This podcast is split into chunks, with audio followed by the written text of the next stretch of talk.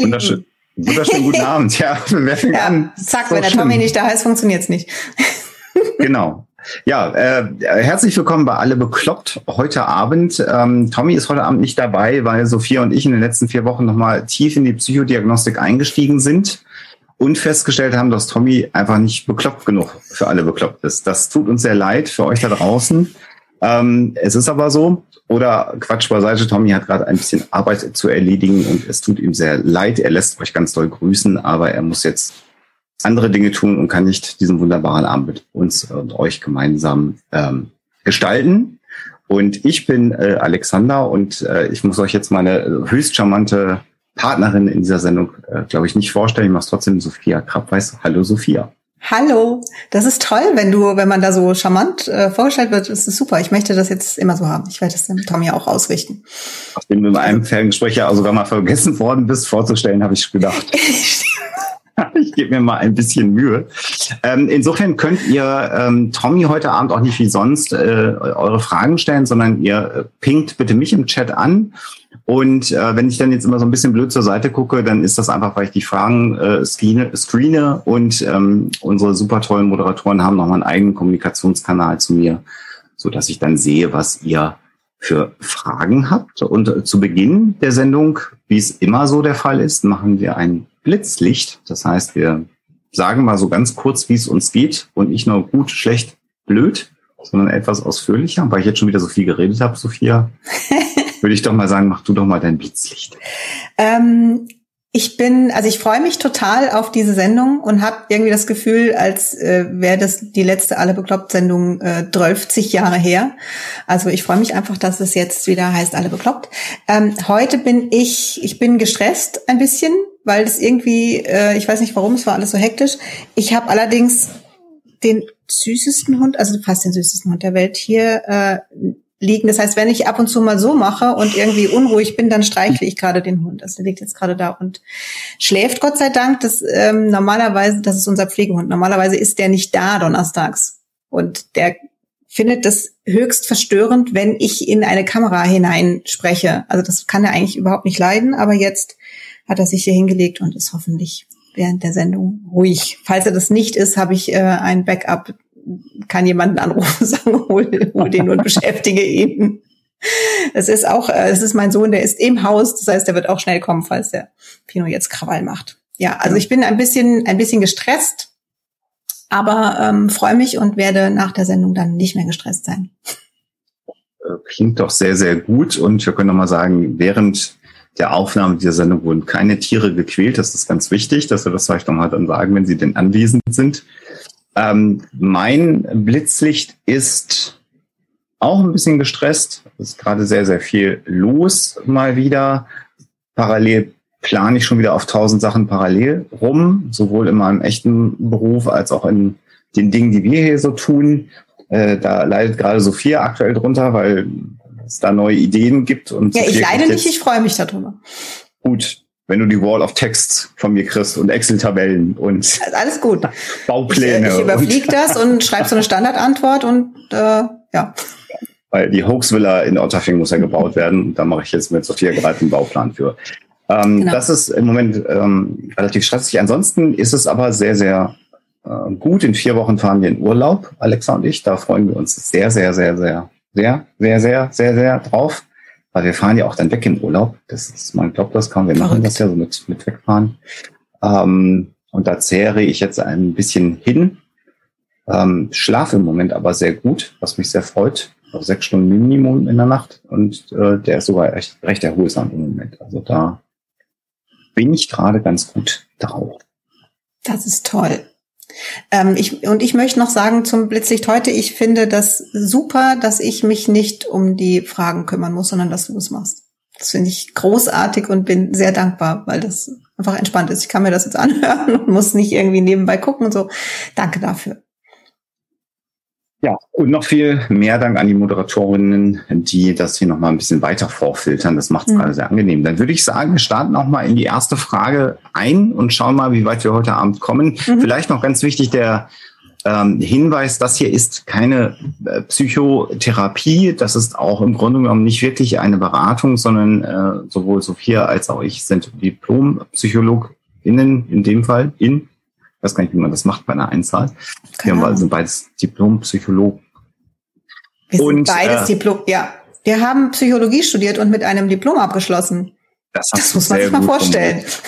genau. Und äh, aber äh, beide keine vollständige Therapieausbildung. Insofern ähm, sind wir da auch sehr zurückhaltend, aber wir können uns natürlich eure Fragen anschauen und können gucken, ob wir euch Hinweise, kleine Ratschläge, Tipps geben können. So muss man das mal formulieren. Und dann ähm, kann das auch lauten, dass wir sagen, da könnte eine Therapie Sinn machen. Okay, dann schießen wir doch mal los. Die erste Frage, die gestellt wird, finde ich sehr schön, ähm, weil ich das auch kenne. Meine Frage, ich schlage mich seit 18 Monaten mit Warten herum, da die Person, in die ich verliebt bin, vergeben ist. Bitte nicht einfach sagen, dass ich besagte Person vergessen soll. Es funktioniert nicht. Ich bin mir sehr sicher, dass die Person auch möchte, doch Angst scheint das Problem zu sein. Was tun? Überhaupt was tun? Und äh, ja, man bedankt sich schon im Vorfeld. Das ist ja, äh, ich freue mich total über die Frage, weil ich glaube, wir hatten sowas noch nie. Nee. Wir hatten noch nie so eine so eine Beziehungsfrage, glaube ich zumindest. Ich, ich merke nee. auch, ich bin total überfordert. Ähm, und ich habe so viele, äh, ja, das, also ich finde, das finde ich tatsächlich schwierig, weil ich jetzt natürlich ganz viel nachfragen möchte. Ähm, also jemand ich fasse nochmal zusammen und gucke, du guckst, ob ich es richtig verstanden habe. Es ist jemand, der seit 18 Monaten in jemanden verliebt ist. Der vergeben ist. Der vergeben ist und der aber glaubt, der andere möchte schon auch, aber traut ist, sich nicht. Ja. Aber das allererste, was du gesagt oder was du vorgelesen hast, war, ähm, ich verbringe jetzt 18 Monate mit Warten. Und da frage ich mich, worauf, dass der andere, dass der andere den Mut findet, seine Beziehung zu beenden und so würde ich das hm. genauso verstehen, ja. Und die Frage war jetzt, was tun? Und wir genau, dürfen aber nicht sagen, also er oder sie, weißt du, ob es männlich oder weiblich ist? Ähm, sieht äh, nach dem Namen nach äh, weiblich aus. Okay. Ha. Du hast äh, anfangs gesagt, du kennst es auch. Deswegen Magst du mal anfangen? Und äh, ich habe dann den Luxus und kann mir, während du redest, äh, dich um Kopf und Kragen redest, was äh, Schlaues überlegen. Sehr gerne. Also ich kenne das äh, nicht mehr von heute. Also ich bin ja nur seit 23 Jahren sehr zufrieden in äh, vergebenen Händen. Ich kenne das aber von früher, mhm. dass ich ähm, auch sehr gut in der Lage war, äh, mich in Menschen zu verlieben und das klappte dann aus verschiedenen Gründen nicht. Ähm, und ich, ich kenne das, dass dann natürlich die Gedanken auch um dieses Objekt der Begierde, wenn ich es mal jetzt ganz blöd ausdrücke, natürlich kreisen. Ähm, äh, und kenne aus verschiedenen Kontexten die Situation auch. Natürlich, und je älter man wird, desto mehr sieht man das. Ich habe es ein einziges Mal erlebt, dass dann tatsächlich nach einer langen, langen Wartezeit ähm, da auch die betreffenden Personen zusammengekommen sind. Äh, ansonsten nicht. Das muss jetzt aber auch natürlich auch keine Aussagekraft für diese eine Situation haben. Da haben wir keine Statistik haben. dazu, ne? Genau. Ähm, es ist überhaupt was tun. Also die Frage, die man sich ja stellt, ist, man äh, geht natürlich in eine andere Beziehung hinein. Und da sind natürlich all die Fragen, die du jetzt gerade hast, die würde ich mir auch, also die würde ich mhm. jetzt natürlich äh, stellen. Ist das denn eine glückliche Beziehung oder ist das eine eingeschlafene Beziehung? Aber im Grunde genommen ist alles okay oder ist es eine verkrachte Beziehung? Ähm, das sind natürlich alles Dinge, ähm, die man beachten muss. Ich würde jetzt aber im Grundsatz sagen, man kann niemanden zwingen, ähm, seinen aktuellen Partner zu verlassen. Und es ist natürlich irgendwann auch die Frage, was irgendwann belastbarer wird. Also das Gefühl, alleine zu sein ähm, und äh, zu warten und dabei auch jetzt nicht glücklich zu sein oder nicht voll äh, umfänglich glücklich zu sein. Äh, loslassen funktioniert ja gerade nicht, wurde ja auch gesagt. Also nicht sagen, an die Seite schieben, das kann ich auch nachvollziehen. Mhm. Die Frage ist natürlich irgendwann ab, ab, ab wann äh, man sozusagen einfach zu lange gewartet hat. Die Frage muss man sich, glaube ich, äh, selber vielleicht einmal am Tag abends oder einmal in der Woche oder einmal im Monat vielleicht auch mal selber sehr, sehr ehrlich stellen. Und was mitunter auch hilft, häufig ist das ja so, ähm, dass es Menschen im Umfeld gibt, die die behandelnden Personen oder die beteiligten Personen kennen, dass man, wenn man das kann, vielleicht ein oder zwei Menschen ins Vertrauen zieht und sagt, siehst du das auch so, dass das klappen könnte? Auf die Gefahr hin, dass dann jemand sagt, da bildest du dir was ein. Oder aber ja, das aber glaubt man es dem dann, wenn der sagt, da bildest du dir was ein? Also ich, ähm, ja, ja. ich, also ich, wenn jemand so richtig verliebt ist, und das klingt ja für mich so, ähm, dann ist es auch egal, was andere sagen, glaube ich. Wobei, nein, ja. stimmt nicht, weil äh, sie hat uns ja gefragt. Insofern kann ja. es ja nicht so egal sein, wobei ja schon klar war der Hinweis, ähm, irgendwie sich davon zu verabschieden, der ist nicht, nicht machbar. Also es gibt natürlich viele, viele Möglichkeiten. Jetzt wissen wir ja nicht, was hast du denn schon gemacht? Also weiß der andere oder die andere das denn überhaupt? Das wäre jetzt für mich, also das finde ich essentiell tatsächlich. Wissen wir jetzt nicht. Also ich die, die Formulierung ist ja, ich bin mir sehr sicher, dass die Person auch möchte. Ja, aber sehr sicher heißt nicht, ich weiß es, sondern genau. ich habe Zeichen dahingehend interpretiert. Genau. Und da wissen wir ja alle, wenn wir uns was sehr wünschen, dann kann das sein, dass wir Zeichen irgendwie missinterpretieren oder ähm, irgendwas reininterpretieren, was nicht da ist oder so. Also ich denke, also aus, du hast ja einen Grund gehabt, warum du uns jetzt schreibst, nämlich weil du findest, zumindest unbewusst, 18 Monate warten sind eine ganze Menge und vielleicht ah. ist das jetzt auch zu viel. Halt, ja? Ganz kurz, äh, Nachschub sehe ich hier mhm. gerade, ja, er weiß es. Ah, okay. Aber was hat er dazu gesagt? äh, zu viele Fragen, zu viele Fragen. Er ja, weiß gut, aber es und weiß aber ganz ehrlich, also wenn er das weiß und schwierig. Ich glaube, es ist zu komplex. Ne? Man kann, also weil es, weil es so viele, ich würde, ich würde das so sagen wie Alexander auch. Die Wahrscheinlichkeit, und? dass daraus was wird, die halte ich für sehr gering. Aber ich würde jetzt nicht sagen, auf gar keinen Fall, weil ich ja weder seine Lebenssituation kenne noch deine. Dann war noch, äh, kommt noch nachgeschoben, Zeichen war, dass er mich hineingebeten und auf einen Kaffee eingeladen hatte. Ein Kaffee oder ein Kaffee? Ich habe jetzt auch gerade überlegt, nach der Disco-Nacht.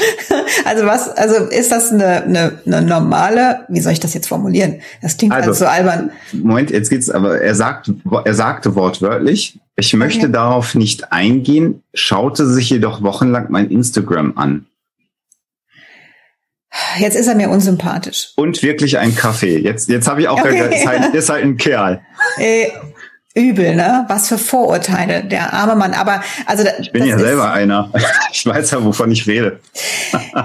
also ich weiß nicht. Das, das klingt, das klingt jetzt nicht so, als ich kann jetzt aber auch nicht sagen, also ich finde, das klingt hoffnungslos mit so wenig Info, aber ich weiß nicht, also ich könnte mir vorstellen, wenn der da so ewig braucht und sich irgendwie es nicht schafft, sich zu trennen und äh, sich wirklich zu dir zu bekennen und das Ganze jetzt schon 18 Monate dauert. Hm. Aber wenn du und sagst, du kannst nicht anders.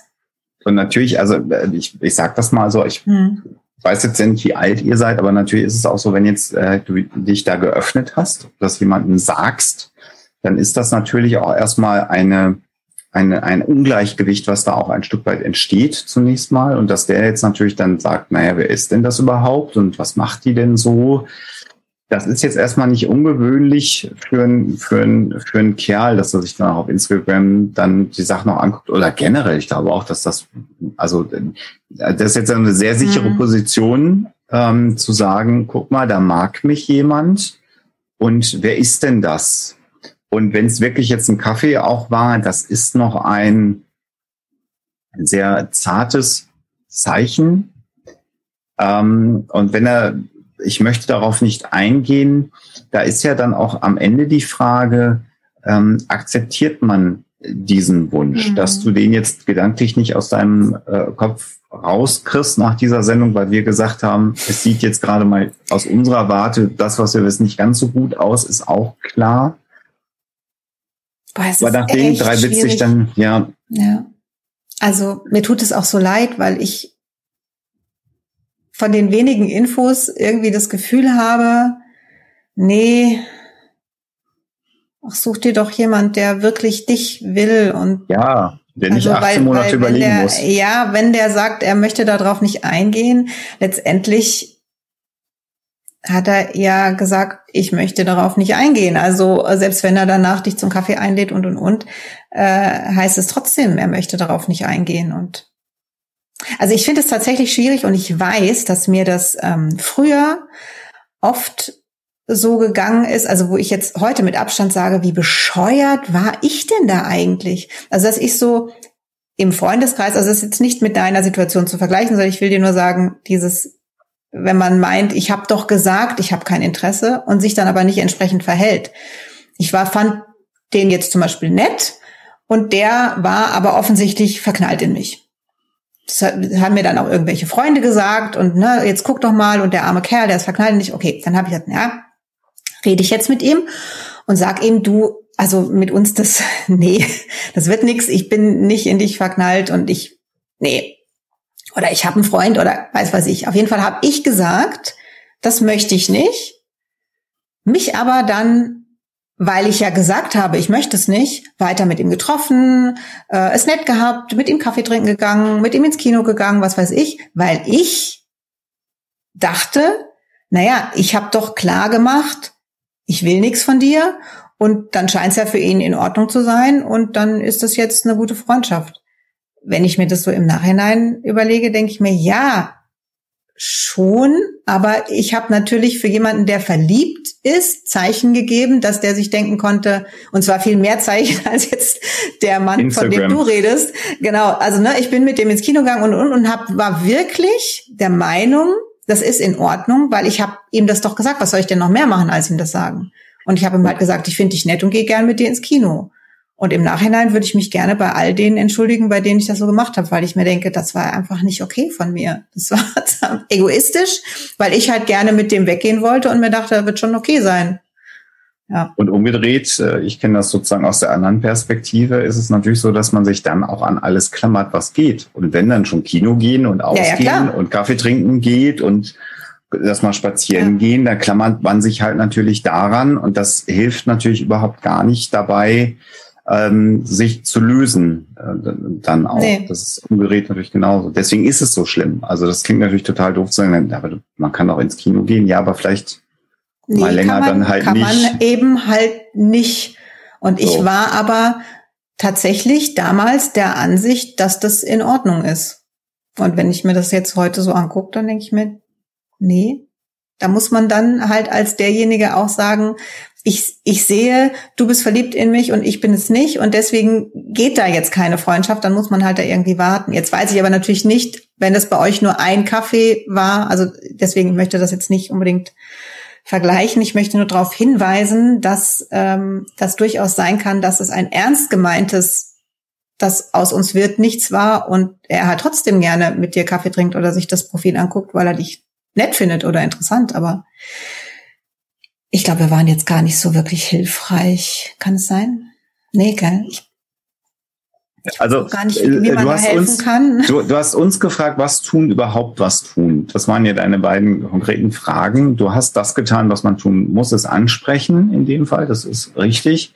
Du hast die Aussage bekommen, nein, ich möchte das, ich will jetzt nichts Falsches sagen, ich lese es gerade nochmal nach. Wobei wir nicht wissen, wann was war. Also wenn der jetzt vor 18 Monaten das gesagt hat, weiß ich ja nicht, dann fände ich schon, dass du vielleicht jetzt einfach nochmal das Gespräch mit dem suchen, also wenn man jetzt so richtig verknallt ist, dann finde ich es auch in Ordnung, wenn man dann ein zweites Mal sagt, du, also ich, meinem Gefühl nach äh, hast du mir Signale gesendet und ich habe das Gefühl, du hast vielleicht einfach nur Angst, deine Freundin oder Frau zu verlassen oder was auch immer.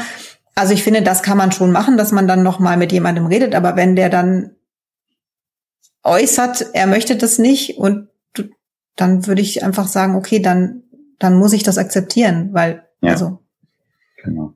also das könnte ich mir jetzt vorstellen, dass du das vielleicht einfach noch mal machen kannst, um für dich klar zu haben, ich habe wirklich alles versucht und damit dann aber auch gut sein lassen. Dann. Das tut mir total leid. Das ja, ist das so, ist total oh. doof. Und man kann ja auch nicht, also man kann ja nichts dafür, wenn man sich in jemanden verliebt. Also man, und man kann es ja auch nicht einfach abstellen und passiert, kenne ich. Man kann aber auch nichts dafür, wenn man nicht in jemanden verliebt ist. Es ist halt, vielleicht wäre der gerne in dich verliebt und es ist halt nicht. Also kann man halt nichts machen. Ja.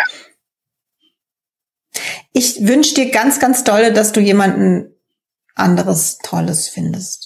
Ich glaube, das wäre die also, bessere Lösung. Genau, also um das nochmal abzuschließen, sie schreibt, doch, das hilft, das ist ja schon mal gut. Okay, gut. Äh, er sagte das nur letztes Jahr. Das Wiedersehen war vor zwei Wochen, zweimal innerhalb kürzester Zeit. Ich weiß, wie das von außen ausschaut, aber ich bleibe überzeugt, dass meine Intuition stimmt. Dann macht es vielleicht Sinn, dann doch nochmal zu ja. fragen. Vielleicht hat sich da innerhalb eines Jahres was getan. Kann sein. Das solltest du tun. Und dann alles das, was Sophia sagt. Dann muss man aber auch die Entscheidung, glaube ich, dann irgendwann akzeptieren. Wir drücken die Daumen genau. und ich bin froh, dass ich kein äh, Beziehungsberater irgendwo bin. Das ist immer sehr, sehr schwierig. Ich kann mich da auch in beide Seiten mhm. in meinem Leben inzwischen reinfühlen. Das ist beides total blöd. Jemanden zu sagen, das tut mir sehr leid und unglücklich mhm. verliebt sein ist genauso bescheuert. Also ja, das ist echt kacke. Genau. Tommy liest auch mal die Namen vor. Da mache ich das jetzt auch mal. Der Franz Carter mit, mit C. Carter schreibt, was sagt ihr dazu, dass im Social Media jetzt gefühlt jede Person über Narzissmus aufklärt und nun alle einen hochgradigen Narzissten in seinem Umfeld haben? Ex-Partner, Eltern und so weiter. Ich persönlich finde das irgendwie grenzwertig. ich finde es lustig. So? Ja, also ich, ehrlich gesagt, ist mir das jetzt so nicht aufgefallen. Dann ist meine Bubble wohl eine andere. Also ich habe schon sehr, sehr lange auf keinem sozialen Netzwerk irgendwas über Narzissten gelesen. Aber ähm, naja, je nachdem, wie man es definiert, also wenn man jetzt Narzissmus nicht als äh, psychische Erkrankung, sondern als Persönlichkeitsmerkmal definiert, dann gibt es da auch eine Menge von denen. Also das ist, würde ich jetzt schon sagen, dass das sein kann. Und ähm, ich frage mich, warum stört's dich denn so? Was macht das mit dir? Ähm, ja. Also ich glaube, es gibt schon, es gibt schon viele Menschen, die dieses Persönlichkeitsmerkmal mehr oder weniger in sich tragen. Und ähm, je nachdem, wie die das ausagieren, ist es ja auch tatsächlich sehr, sehr unangenehm, wenn man mit so jemandem eng zu tun hat. Sagst du dazu, Alexander? Ja, also es ist, äh, es gibt ja tatsächlich den, den, sagen wir mal, klinischen Narzissten, der ja dann auch tatsächlich seinem Umfeld schadet. Ähm, das ist dann ja auch eine Persönlichkeitsstörung, die diagnostizierbar ist.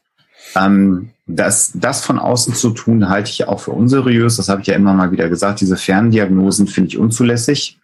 Ähm, es gibt natürlich aber auch, sagen wir mal, subklinische Ausdrucksformen. Das ist das, was du beschreibst, also wo jemand sehr selbstverliebt, sehr ich-bezogen ist, der, wo jemand auch seine eigenen ähm, Dinge vor andere stellt, seine eigenen Emotionen oder seine eigenen Bedürfnisse das aber vielleicht nicht aus purer Boshaftigkeit, da sind natürlich die Grenzen fließend.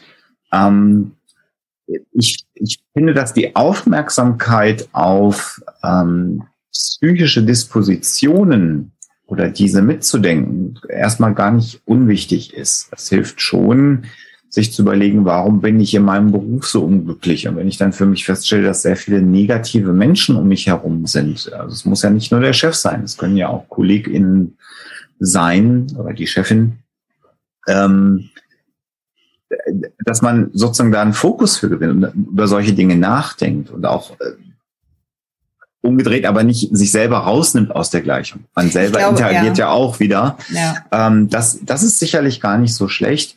ähm, Menschen, die im Netz sagen, äh, deine Mutter ist äh, eine, eine Narzisstin äh, und alle sind Narzissten, das, das finde ich dann auch zu einfach. Und es ist äh, menschliche Beziehungen insgesamt, hier geht es ja darum, dass im Umfeld immer Narzissten sind, das ist sehr, sehr komplex. Umgedreht ist es natürlich so, wenn du jetzt, äh, weil du auch Ex-Partner schreibst, ich kenne so Internetseiten oder auch auf Facebook-Gruppen, wo dann immer so Bilder gepostet werden. Und da stolpern häufig Leute drauf, die gerade unglücklich aus einer Beziehung raus sind. Und die finden dann natürlich auf diesem Facebook mit diesen Texttafeln tausend Texttafeln, die auf ihre Ex-Beziehung passen und dann, so. um sich Luft zu machen, posten die sowas natürlich, weil sie irgendwie ihrem eigenen emotionalen äh, äh, Ungleichgewicht Luft machen möchten. Ähm, das ist aber auch eine Frage, wie dicht zum Beispiel sowas nach einer Ex-Partnerschaft ist. Eine Woche später, dann macht man das vielleicht so, um das zu verarbeiten. Irgendwann lässt das dann ja auch typischerweise nach. Ähm, ich finde generell die es grenzwertig, dass man alles auf psychische Diagnosen reduziert. Ich finde es gut, dass man ein bisschen sensibler hinschaut, aber alles mit Augenmaß. Und ich bestimme aber dir zu, Sophia, ich erlebe das in meiner Bubble auch nicht ähm, übermäßig, hm. das äh, Narzissmus. Ich glaube, was, was sein könnte und was äh, denjenigen, der die Frage gestellt hat, wahrscheinlich auch nervt, ist äh, genau das, was du angesprochen hast, Alexander, mit den Ex-Partnern. Also, dass es gerne mal ist dieses, ich war jahrelang in einer Beziehung mit einem Narzissten, ich arme. Mhm. Ähm, und wenn das wirklich ein äh, klinisch diagnostizierter Narzisst war, dann ist das wirklich schrecklich. Aber oftmals ist es eben eher so, dass im ersten Moment, dass man sagt, der Arsch oder der genau. Egoist genau. oder sonst irgendwas. Und dann klingt das so, äh, ja, so, das ist dann so eine Opferhaltung, die ich finde die auch gar nicht gesund und die ist auch gar nicht hilfreich. Die mag jetzt im ersten Moment den Schmerz vielleicht lindern, aber so langfristig gesehen äh, tut das auch nicht gut, wenn man das so sieht. Vielleicht ist ja. das ist das sowas, was dich nervt. Verstehe ich auch. Wird mir auch nerven. Ja. Es hilft manchmal Leute auch mal, also wenn, wenn das in deiner Social Media Bubble ist, es hilft ungemein, Leute mal 30 Tage zu muten. Es ist manchmal, also, also jetzt gar nicht bösartig gemeint, aber wenn jemand gerade eine schwierige Phase durchlebt, die man jetzt vielleicht auch mal nicht teilen möchte oder nicht teilen kann, aber jemand auch nicht äh, entfreunden oder entfolgen möchte, dann kann man die auch mal einfach 30 Tage muten und dann ist es ist dieser Impuls mal 30 Tage nicht da und dann kommen die zurück und dann freut man sich plötzlich, dass die wieder da sind.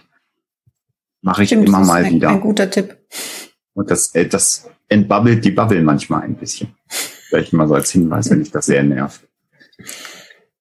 Haben wir noch was vergessen oder soll ich die nächste? Du kannst die nächste nehmen. Mache ich mal die nächste. Da fehlt äh, äh, der Fragensteller, ist aber nicht schlimm.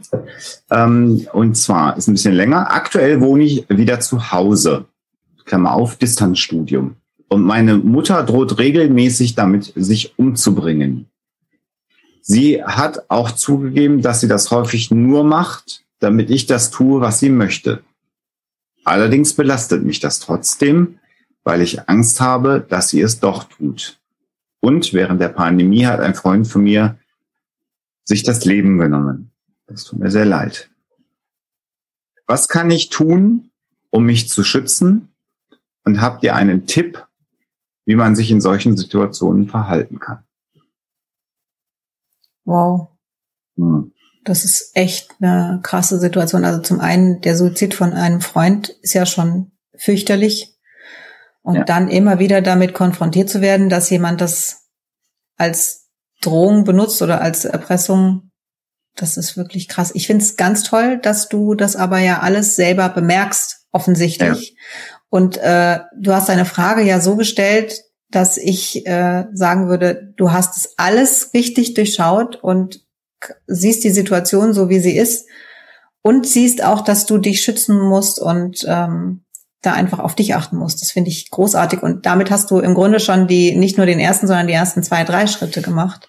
Ähm, dass du einfach für dich klar hast, Moment, jetzt geht's nicht darum, dass ich jetzt irgendwie meiner Mutter dabei irgendwas helfe, sondern es geht darum, dass ich mich, dass ich mich schütze.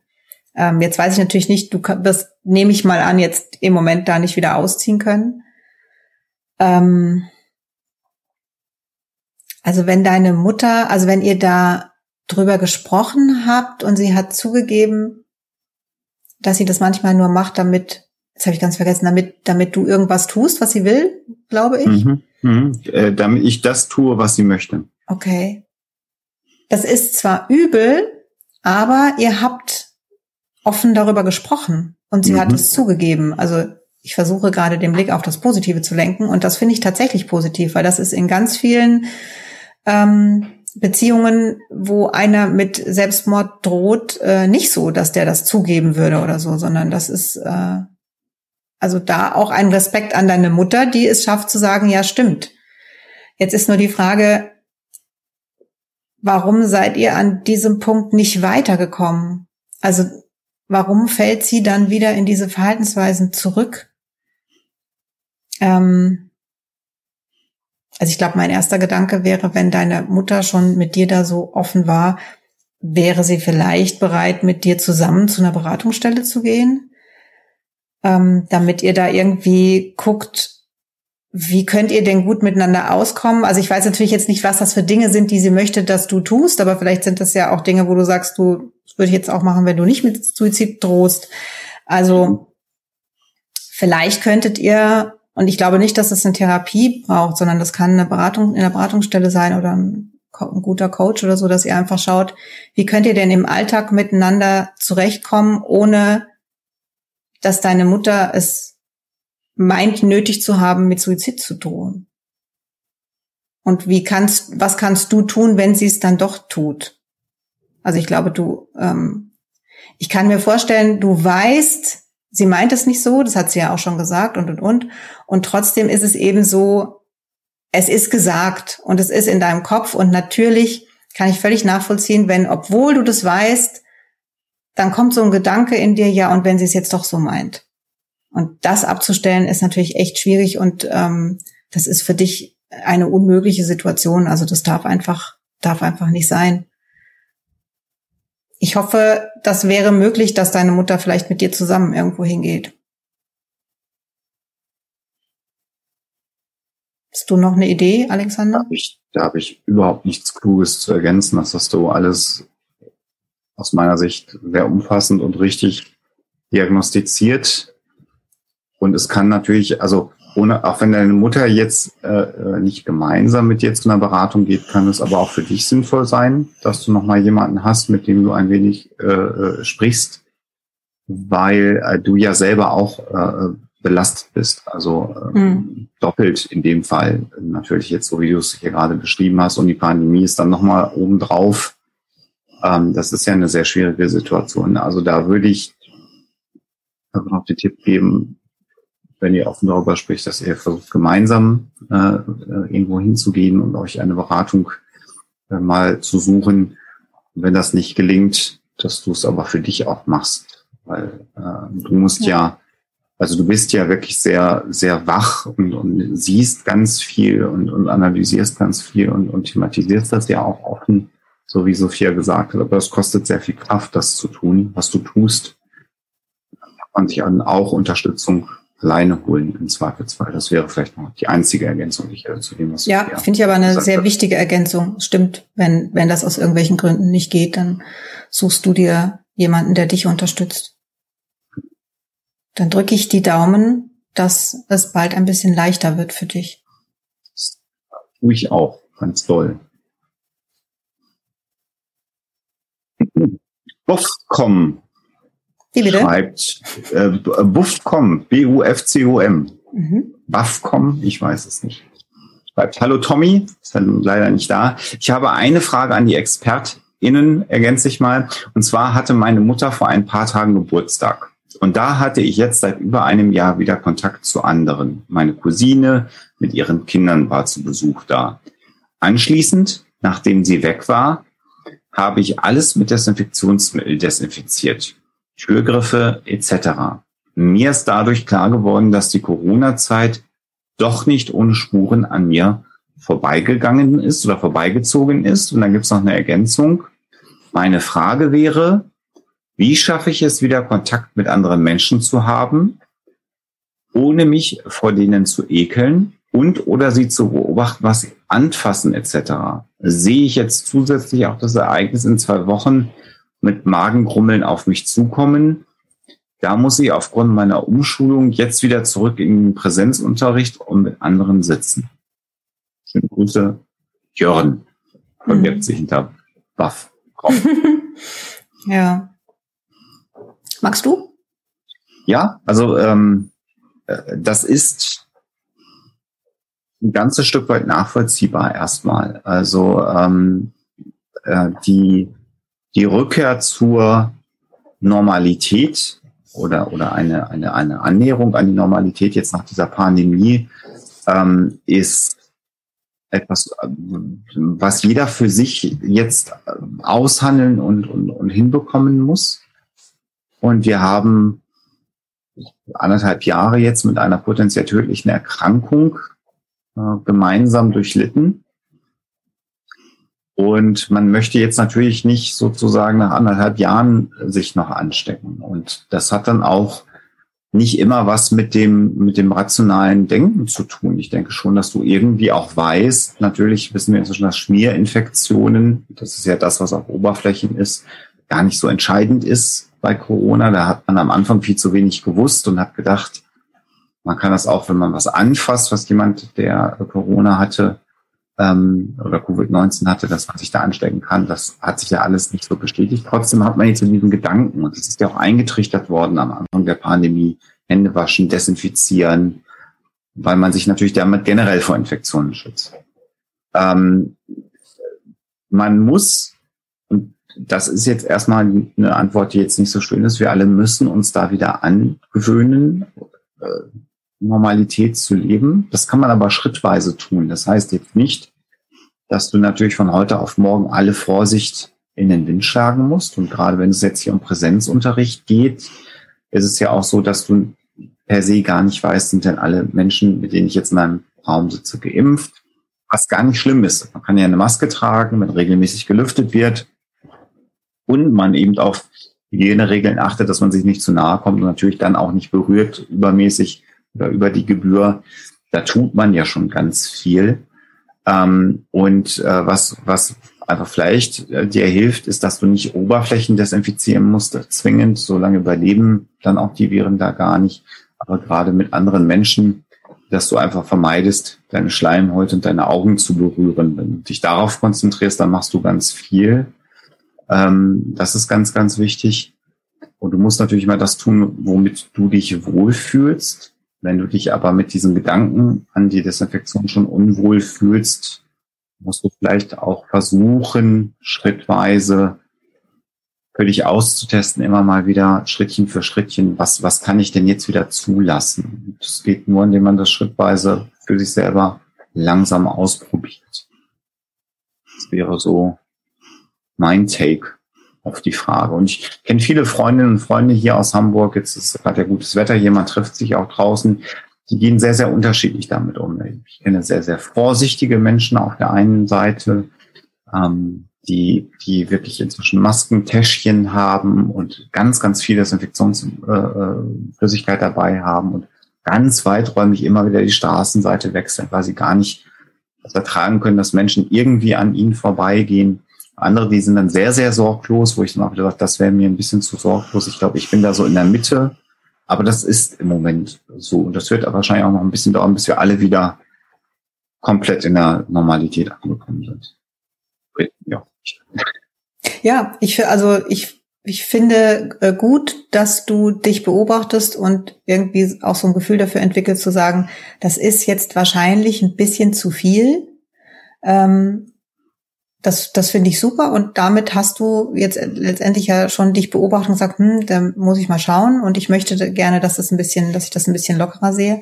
Aber ähm, wie Alexander sagt, ich meine, das es war eine Pandemie oder ist eine Pandemie und ähm, das ist ja nicht, also das hat ja einen realen Hintergrund, dein Gefühl.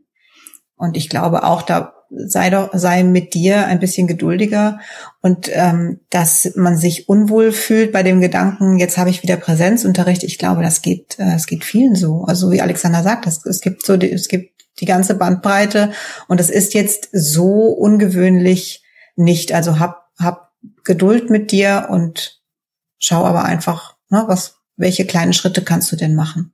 Und was passiert denn, wenn du es dir verkneifst, jetzt zu beobachten, was jemand anfasst? Ne? Also da kannst du einfach für dich schauen, schaffe ich das oder oder oder stresst mich das dann total, wenn ich mir jetzt sage, ja, gucke ich jetzt mal einfach nicht hin und da kannst du einfach für dich gucken, ähm, welches Ausmaß hat das denn? Kannst du das noch entspannt sehen oder brauchst du vielleicht doch Hilfe? Aber ehrlich gesagt glaube ich, brauchst du nicht.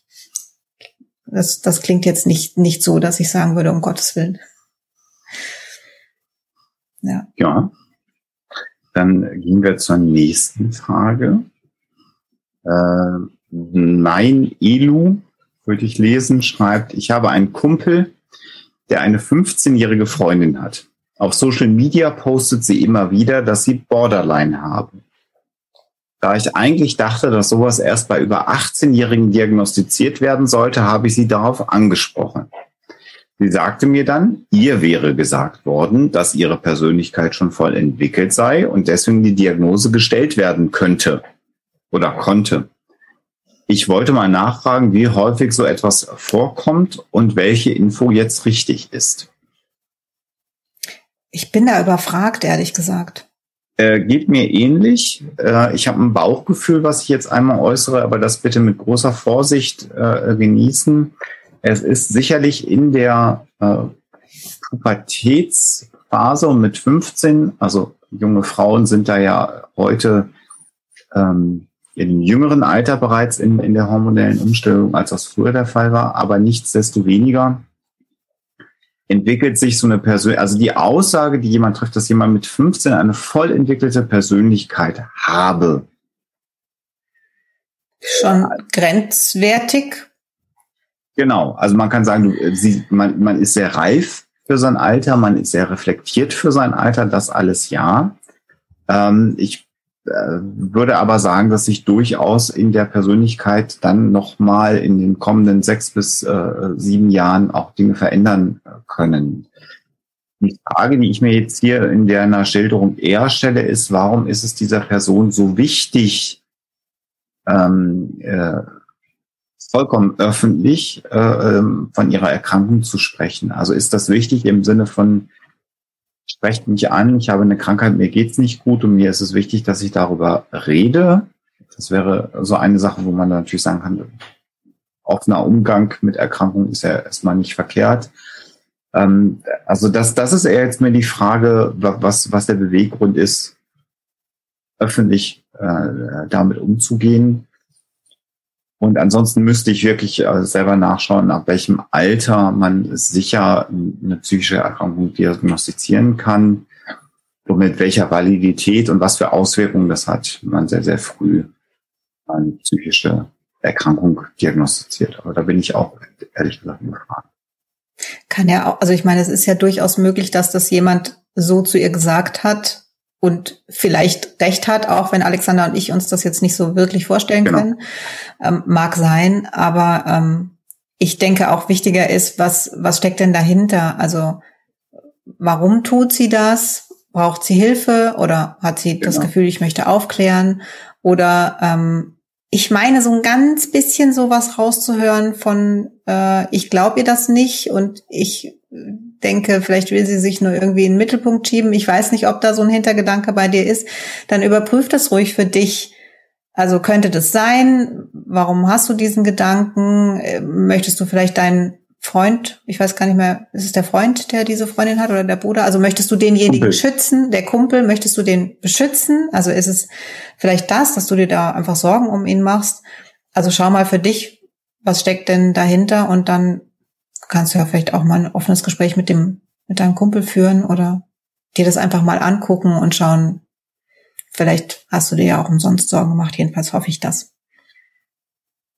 Ich habe diesen Unterton auch empfunden. Also da bist du nicht Aber das ist alleine. wirklich nur, das ist, ähm, ja, ja, Unterstellung. Ja, also, wir unterstellen also, hier irgendwas, was vielleicht gar nicht da war. Ich habe ich es mir verkniffen, aber wenn du so mutig bist, es zu sagen, kann ich sagen, so ein ganz bisschen gezuckt hat genau der Gedanke auch in mir. Also insofern. Äh, heißt aber überhaupt nichts. gar nichts. Ne? Nein. Heißt nur, dass wir ähm, so viel miteinander machen und inzwischen gleich bekloppt sind. ja, alle bekloppt halt. Genau. Ja.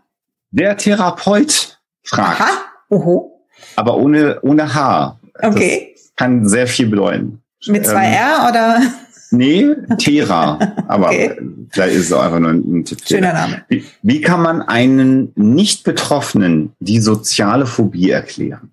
Ich scheitere regelmäßig daran, es wird dann immer so abgetan mit Worten wie sei nicht so schüchtern und so weiter. Und jetzt, wo das gesellschaftliche Leben wieder etwas mehr geworden ist, beginnt für mich wieder eine angstbesetzte Zeit. Ich habe die Lockdowns geliebt. Da bin ich wahrscheinlich auch der Einzige. Nein. Nein. Nein, bist du Nein, nicht. Da gibt es wirklich eine Menge Menschen.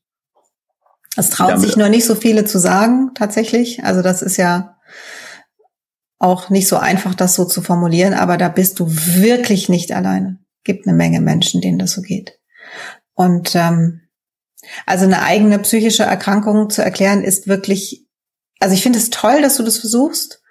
Und es ist echt eine Herausforderung. Und ich glaube, dass das, also es gibt ja gerade bei, bei Depressionen, wie heißt dieser Hashtag not just sad, glaube ja. ich. Ist es ja. so? Ja das könnte dir helfen, dir das mal anzuschauen. Das ist, hat zwar mit deiner Erkrankung nichts zu tun, aber es ist einfach, du fühlst dich dann nicht mehr so alleine. Also ich finde, unter diesem Hashtag ist so relativ viel drin, was sich Menschen mit Depressionen anhören müssen. Also ähnlich zu dem, was, was du dann zu hören bekommst.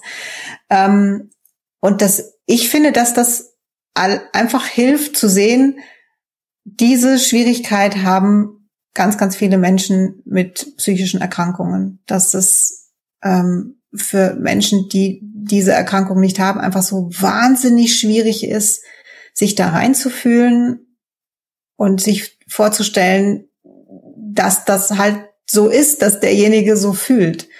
Ich glaube, dass ganz oft hinter so Sprüchen, die einen verletzen, der Wille steht, dir zu helfen, auch wenn es wirklich unfassbar ungeschickt ist und, und wehtut und man sich wirklich wünscht, der andere hätte das jetzt nicht gesagt. Aber ich glaube, in den aller, allermeisten Fällen ist das eine Hilflosigkeit von anderen, die, die vielleicht verstanden haben, was du sagst und jetzt denken, ja, aber das ist ja furchtbar, was sage ich denn jetzt? Also einfach so eine, so eine Hilflosigkeit und dann auf irgendwas zurückgreifen zu sagen, na ja, jetzt, aber das, probier das doch mal oder irgendwie sowas sagen. Also ich glaube, dass das ganz oft überhaupt nicht so gemeint ist, wie es ankommt. Aber ich verstehe auch, wie verletzend das ist und wie schwierig.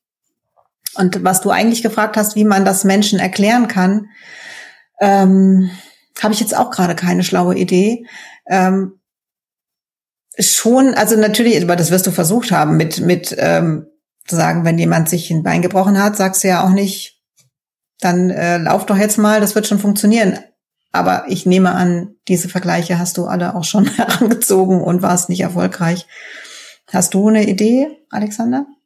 Wir haben das mal äh, tatsächlich in der klinischen Psychologie in einem, in einem Seminar gehabt. Da war jemand mit einer sozialen Phobie, ähm, ein Mensch, der darunter gelitten hat, der aber auch im Rahmen der Therapie, das war ganz interessant, dann mit Psychologiestudierenden, also in ein Seminar mit 25 unbekannten Psychologiestudierenden gekommen ist, um über seine Erkrankung zu sprechen. Mhm. Ähm, und das war sehr, sehr interessant. Und also was, was, was das überrascht, das war jemand, der wirkte noch nicht mal sonderlich aufgeregt.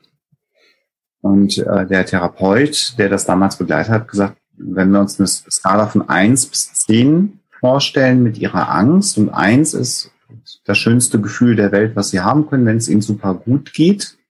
Und zehn ist die schlimmste vorstellbare Situation, in der sie sich befinden könnten wo sind Sie gerade? Und dann sagte ähm, die Person, die uns da besucht hat, ähm, bei neun. Und das war etwas, was mich zutiefst beeindruckt hat, weil du es mhm. eben nicht gesehen hast. Es war ein, und das, wir sind alle bekloppt, jetzt drehst du um, ein völlig normaler Mensch, der da vorne stand, von dem du wusstest, dass er an einer Erkrankung leidet, aber das Ausmaß nicht sehen zu können, mhm. das, was in dieser Person stattfindet, also mit dieser Skala, das war sehr eindrücklich. Und ich habe gerade so überlegt, wie, wie kann man denn Angst für andere Menschen spürbar machen? Und ich habe mir jetzt gerade überlegt, ich habe halt wirklich dolle Angst vor allem, was krabbelt und insbesondere vor Spinnen. Das ist komplett irrational. Aber ich zucke tatsächlich zusammen, wenn ich eine Spinne sehe. Ich kriege mich dann relativ schnell wieder in den Griff. Ähm, und vielleicht kannst du, wenn wer jemand, ich bin da übrigens bei Sophia, häufig sind das so hilflose Versuche äh, äh, zu unterstützen. Komm, ich weiß ja, ich bin da ja auch aufgeregt, da muss man sich mal überwinden mhm. und dann geht das weg. Das sind ja so diese Ratschläge, die, aber die, gut gemeint ist halt nicht gut gemacht. Ja. Das ist leider auch so. Ähm, dass man diese Menschen mal fragt, was ist denn etwas, vor dem du total Angst hast? Und meistens gibt es immer etwas, vor dem Menschen Angst haben. Die einen haben Angst vor Hunde, die anderen verschwinden, so wie mhm. ich oder was auch immer. Und wenn dann jemand sagt, ähm, bleiben wir mal bei Spinnen, dann könntest du ja, du kennst ja deine soziale Phobie, wie stark das ist, das dann beschreiben. Und du kannst dann ja sagen, stell dir vor, du musst jetzt in ein, deine Hand in einen Glasbottich voller Spinnen reinstecken und das dann aushalten für eine halbe Stunde oder eine Dreiviertelstunde. Wie fändst du das? Und das macht es ein bisschen spürbarer natürlich. Mhm. Ähm, wenn du es wirklich beschreiben möchtest. Ähm, genauso wie Sophia sagt, man kann aber auch schlecht ein Beinwort beschreiben. Also eine Grippe kann jeder nachvollziehen oder ein Schnupfen. Da kann man sagen, läuft die Nase und die Lieder tun weh. Das ist bei Angst anders. Deswegen würde ich immer bei etwas bleiben, was beim Gegenüber selber Angst auslöst. Wenn er natürlich sagt, ich habe doch gar nichts Angst, dann stimmt das mit Sicherheit nicht, aber dann hat er das halt gesagt. Ja. Das ist dann so. Ähm, was ich aber hier auch lese, ist, und das ist etwas, was ich dir mitgeben möchte, dass man natürlich auch insbesondere bei Ängsten sehr gut mit, sagen wir mal, relativ kurzen Psychotherapien eine sehr gute Entlastung hinbekommen kann. Äh, und wenn ich das lese, weil du ja selber ähm, sagst, der Lockdown war toll, aber es beginnt für dich jetzt wieder eine angstbesetzte Zeit, dann lese ich da auch einen Leidensdruck äh, raus. Und es gibt Menschen, die mögen es weniger unter anderen Menschen zu sein als andere. Aber wir können diesen Situationen normalerweise in unserem Leben nicht komplett und für immer entweichen. Und insofern ist es schon auch wichtig, dass wir Rüstzeug bekommen, äh, dass wir wissen, dass wir mit diesen Situationen umgehen können und sie nicht nur vermeiden, weil sonst ist dann irgendwann der Rest des Lebens der Lockdown. Das ist auch nicht gut für die Psyche. Also insofern würde ich da ja auch noch den Tipp mit auf den Weg gehen, vielleicht doch nochmal in Richtung einer Therapie zu denken, weil dann musst du vielleicht irgendwann gar nicht mehr irgendwem erklären, was dein Problem ist, sondern du hast dein eigenes Problem sozusagen, da bin ich wieder bei meinem Schiffsbild, bist an das Ruder deines Schiffs gegangen und hast es dann auf das sichere Ufer gesteuert und bist dann selber der Kapitän und, und kannst diesen Situationen etwas entspannter begegnen. Das glaube ich, relevanter, als jemand anderes das zu erklären, wie es dir geht, der es vielleicht auch nicht verstehen möchte. Dem habe ich nichts hinzuzufügen. Stimme dir aber in allem zu. Das ist sehr schön. Das passiert immer so, wie, das ist so schön, dass wir immer so gleich, gleich bekloppt sind. Das ist toll. ja, dann äh, nehme ich die nächste Frage mal. Kuratorium äh, schreibt. Habt ihr Tipps, wie man das tägliche Weltgeschehen verfolgen kann? Entschuldige, dass ich lache, ohne wahnsinnig zu werden. Nein. Das, das ist, das ist eine sehr, sehr ernst gemeinte Frage und ich ja. weiß genau, was du meinst. Bitte jetzt nicht falsch verstehen, dass ich gerade äh, lächle. Ich lese mal weiter. Ich schaffe es meistens, den unnötig destruktiven Teil zu vermeiden. Klammer auf, Kommentarspalten, Einzelschicksale. Das ist schon mal gut. Mhm. Aber selbst wenn ich mich über das Nötigste auf dem Laufenden halte, begleitet mich die ständige Angst, wenn die Einschläge immer näher kommen. Sei es vom Klimawandel, aufkeimendem Faschismus, Pandemien, sozialer Ungleichheit und allen erdenklichen Wechselwirkungen dazwischen. Ja, das kann ich total nachvollziehen. Und Für Tipps? Ähm, ja, schwierig. Also ich glaube, du, äh, du machst ja schon recht viel. Ähm, also mir, ich, ich, das ist für jeden anders. Also man kann natürlich, könnten wir jetzt sagen, äh, schau mal, was, ob du irgendwas machen kannst an Entspannungstraining oder wie du dich entspannen kannst äh, oder wie kannst du dich ablenken oder oder. Ähm, da müsstest du für dich selbst einfach mal schauen, was was ist es denn, was dir gut tut. Ähm, ich glaube, dass gerade bei diesen Dingen, äh, die du jetzt aufgezählt hast, also verspüre ich zumindest ähm, so ein kompletten Mangel an Selbstwirksamkeit. Also ich lese das, ich sehe das und ich habe dann das Gefühl, ich kann überhaupt nichts dagegen machen. Und das, äh, das, ist einfach äh, für alle Menschen schwer auszuhalten, zu sehen, ähm, ich, das ist jetzt so und ich weiß jetzt nicht, was ich tun kann. Ich meine, natürlich, ne, es gibt kleine Dinge, Klimawandel, da kann man eine Menge selber machen oder man kann auch gucken, ähm, in, in so eine zweite Reihe zum Beispiel mit Menschen sprechen, sagen, bitte geht wählen und wählt die richtige Partei und so. Also es ist nicht so, dass man gar nichts machen kann. Aber das erste Gefühl ist, glaube ich, so und ähm, ich höre so ein bisschen raus, dass das bei dir vielleicht auch so ist.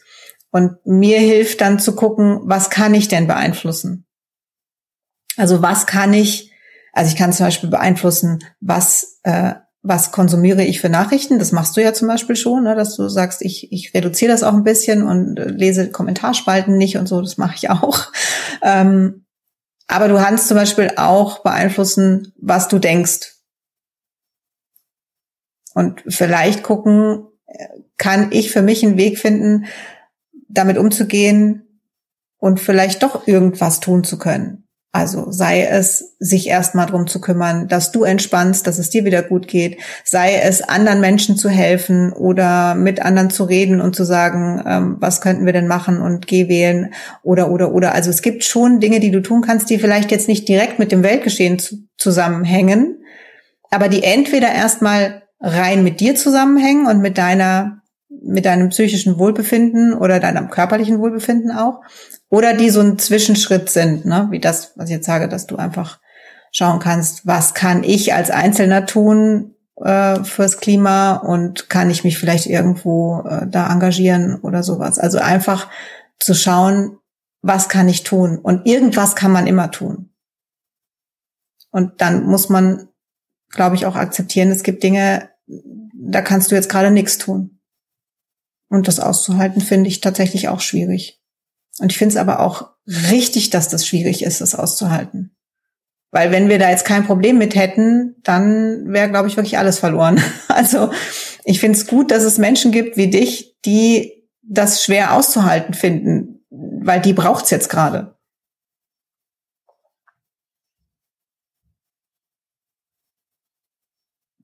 Mich macht das auch alles wahnsinnig. Ich habe noch zusätzlich das Problem, wenn ich sage ich, dann meine ich wir, also Alexa und ich haben noch zusätzlich das Problem, dass wir nicht nur unsere Timelines haben und die sozialen Netzwerke, die wir selber konsumieren, sondern dass wir ja auch ein Feuerwerk von Nachrichten bekommen von Menschen, die uns anschreiben, sagen, habt ihr das gesehen und habt mhm. ihr den gesehen und dann kriegen wir Sachen geschickt, wo ich wo ich hier manchmal sitze und sage, so jetzt äh, fahre ich einen Rechner runter und fahre mein Gehirn runter und äh, mache nur und es hat sowieso überhaupt gar keinen Sinn mehr, was ich tue, weil es wird ja nur jeden Tag schlimmer. Also den Punkt kenne ich sehr, sehr, sehr, sehr gut. Und das macht mich auch fertig. Ähm, es gibt verschiedene Dinge, die man tun kann. Äh, tatsächlich ein Social Media Detox, dass man einfach diese verdammten sozialen Medien nicht anmacht. Ich bin da aber selber inzwischen auch so ein bisschen süchtig. Also das ist gar nicht so einfach für mich, da nicht reinzuschauen. Was man aber machen kann, äh, ist, dass man sich ganz bewusst, also wenn du jetzt zum Beispiel Twitter nutzt, da kann man sich so Listen anlegen. Und man kann sich auch Listen anlegen mit Sachen, die gut sind. Also wenn du Hunde magst, gibt es ganz viele Twitter-Accounts, die einmal am Tag süße Hunde posten. Bei Katzen machst du das mit Katzen oder süße Tierbabys im Allgemeinen. Der, der süße Füchse postet, dem folge so. ich. Und dann macht man sich eine Liste, wo nur so ein Kram drin ist. Und dann kann man trotzdem auf Twitter sein und dann kann man mal eine Stunde, zwei, drei was anderes sehen oder Katzen schreien hören im Hintergrund. Ich weiß nicht, ob das durchkommt. Mhm. ähm, ähm, äh, das ist das eine. Das andere ist tatsächlich äh, die Good News App. Die hilft ungemein. Es gibt eine oder es gibt mehrere Apps, wenn ihr da mal schaut für die verschiedenen äh, Anbieter von, von Telefonen, wo es nur gute Nachrichten gibt und auch Stimmt, wirklich das Nachrichten. Ist eine super Idee, ja wo man sagt, um Gottes Willen, da passieren ja doch tolle Sachen. So, wenn es gerade mal wieder ein ganzes Stück weiter ist, irgendwann mal künstliches Fleisch zum Essen zu kosten. Für all diejenigen, die sagen, ich kann darauf einfach nicht verzichten, Fleisch zu essen. Aber wenn es dann aus einer Petrischale irgendwann kommt und dann kein Tier für stirbt und das CO2-mäßig super gut ist, sowas sind ja gute Nachrichten. dann sagt man, guck mal, da forschen Menschen dran. Das ist ja geil. Ja, und äh, das hilft natürlich. Und ansonsten bin ich aber äh, auch bei Sophia. Der Punkt, dass uns das nicht egal sein darf. Und ich will noch einen anderen Punkt machen. Dadurch, dass es so viel diskutiert wird, sind diese Themen im Diskurs. Und ich erinnere mich an eine Zeit, äh, da war das Waldsterben ein großes Thema. Durch den sauren Regen. Mhm. Äh, und ich erinnere mich da an, an Fernsehberichte, Nachrichten, wo man wirklich Waldgebiete sah, die im Prinzip komplett entrodet waren, wo es keine Blätter mehr auf den Bäumen gab. Und ähm, das ist so auch aus der aus der Gründungszeit auch der Grünen Partei gewesen. Und das ist äh, das eine hat natürlich das andere bedingt und heute äh, weiß man, dass ähm, Filteranlagen von Abgasen, insbesondere von Industrieanlagen, aber auch bei Autos, Katalysatoren dazu geführt haben, dass man den sauren Regen reduzieren konnte und das Waldsterben ist heute im Grunde genommen kein Thema mehr. Auch das Ozonloch hat man festgestellt und hat sich da sehr große Sorgen drum gemacht und hat irgendwann festgestellt, FCKW ist hier der Übeltäter, wir müssen aufpassen das Zeug dürfen wir nicht mehr benutzen. Und das ist natürlich immer alles viel zu spät. Menschen agieren natürlich erst dann, wenn einem das Wasser bis zum Hals steht. Aber es zeigt, dass es immer wieder Krisen und Situationen gab, ähm, äh, die man auch überwunden hat. Und damals waren die, waren die aber auch unüber, unüberwindlich. Und ich habe das gerade so präsent, weil wir äh, in der in der Hochwassersendung, äh, die wir gemacht haben bei den Wild Mikes mit, mit für die Community einfach auch sehr, sehr viel Geld gespendet hat und jeder hat noch einen Cent draufgelegt, der ihn erübrigen konnte. Da haben wir ganz viel als Community bewegt, hier bei den Wild Mikes. Also hier ist es ja schön in der Regel. Mhm. Man kann auch einfach zu den Wild Mikes kommen, äh, wenn es einem schlecht geht. Das hilft vielen Leuten, das bekommen wir erzählt. Wenn es nicht allen hilft, ist es schade, aber auch das hilft. Worauf ich aber hinaus wollte, in der Sendung äh, waren die Zweiberts und dann haben wir diesen Bonn Scherz gemacht. Also früher in, den, in der Tagesschau begannen die ganz häufig mit Bonn, weil das noch die Hauptstadt der Bundesrepublik Deutschland war. Und ich habe da mal gesucht und wollte eigentlich meine alte Tagesschau finden, wo das jemand sagt. Und bin dann irgendwann hängen geblieben, äh, so bei Tagesschauen, so aus den 70er, 80er Jahren, die so grässlich waren, wo ich gedacht habe, was hat man sich denn da jeden Abend angehört? Mhm. Atomwaffenaufrüstung, Drohgebärden, Abrüstungsvertrag gecancelt, Russland und Amerika wieder im Konflikt. Äh, das, was dann als Vorfälle an der Berliner Mauer oder an der innerdeutschen Grenze bezeichnet wurden, das waren Menschen, die erschossen worden sind, weil sie die DDR verlassen wollten, weil sie flüchten wollten. Das waren Vorfälle an der innerdeutschen Grenze, das war die Formulierung. Und dann habe ich mir das angeschaut und habe gesagt, um Gottes Willen, die Welt war ja damals schon kacke. Und irgendwie sind wir alle noch da. Das ist total hilfreich, sich das zu sagen. Nein, aber worauf Jetzt ich geht's hinaus, mir besser, danke. Äh, worauf ich hinaus will, ist natürlich, damals gab es noch nicht das Internet. Und wenn ich mir ja. vorstelle, dass wir in der Phase des, des, des Kalten Krieges und äh, äh des geteilten Deutschlands einen Mauertoten, was wäre denn da auf Twitter los gewesen? Was wäre denn da passiert? Und was hätte das mit Menschen gemacht, in diesem mhm. Staccato-Feuerwerk, was wir heute an Medien haben, diese Themen aufzubereiten? Das heißt, weniger ist manchmal mehr. Das ist das eine. Und das andere ist, dass ich trotz allem Wahnsinn und dem Glaube, dass morgen alles vorbei ist, ich dann doch immer wieder noch dran die Hoffnung habe, dass die Vernünftigen am Ende doch mehr sind. Die Vernünftigen haben es immer schwer gehabt, zu allen Zeiten. Aber die Welt insgesamt ist zu einem besseren Ort geworden. Bei all dem Schrecklichen, was auf der Welt passiert. Und ein Beispiel dafür ist, dass wir jetzt zur Hälfte in Deutschland geimpft sind und es gibt Länder auf der Welt, wo es noch nicht eine einzige Impfung für irgendeinen Menschen gegeben hat. Das ist absolut grässlich und unerträglich, wenn man darüber nachdenkt. Aber ich kann es gerade nicht ändern. Ich, ich kann es nicht mhm. ändern. Ich kann aber dafür sorgen, in dem Fall jetzt durch meine Impfung, dass ich das Risiko, dass ich andere Menschen krank mache, gering halte. Und ähm, da, man muss solche Gedanken sich zwingen, gelegentlich zu denken. Ich habe das ja. jetzt schlimmer gemacht, oder? Nee. Ich versuche das besser zu machen. Nein, nein, nein. Find, also das, nein, das finde ich nicht. Aber ähm, ich finde, na, ne, natürlich, deswegen habe ich ja auch einen Witz darüber gemacht, äh, zu sagen, es war schon immer Kacke. Oder es war noch, äh, noch mehr Kacke. Ähm, und es gibt ja immer wieder gute Phasen. Ja. Also, aber ähm, ich finde es schon richtig, das nicht, ähm, das nicht so richtig, das nicht wegzudrücken und Nein. sich auch nicht zu sagen, ach, das wird schon wieder, weil es, ja, wie wir es schon gesagt haben, es wichtig ist, dass es Menschen wie dich gibt, zu, die sagen, ich finde das schrecklich Aber ich finde tatsächlich wirklich dieses, ähm, wenn gerade gar nichts anderes geht, ähm, diese Seiten, wo es wirklich positive Nachrichten gibt, die jetzt auch nicht, also natürlich hilft, mir hilft dieser Content mit den Füchsen wahnsinnig, weil es einfach schön ist, aber wirklich positive Nachrichten sind nochmal was anderes, weil die ja auch einen seriösen Hintergrund haben und so ein Gegengewicht dazu bieten. Also das finde ich wirklich einen sehr, sehr guten Hinweis. Werde das auch gleich morgen umsetzen. Werde mich mal wieder mehr um die guten Nachrichten kümmern. Das ist ganz, ganz äh, wichtig. Und am Ende kannst du dir halt, also um das auch nochmal zu sagen, man kann sich immer eine Lücke suchen, in der man seine Ecke der Welt besser macht. Und im Zweifelsfall ist das auch politisches äh, Engagement. Auch das ist ja möglich. Das ist, hängt natürlich von dir ab, von dem, was du kannst, was du also auch zeitlich kannst, also was du für Ressourcen für dich hast. Ähm, manchmal denke ich, müsste ich mehr machen. denke ich, naja gut, ich mache immer einen Podcast, der aufklärt und jetzt machen wir die Ferngespräche und, und ich versuche mich in soziale Projekte einzubringen, da wo ich kann.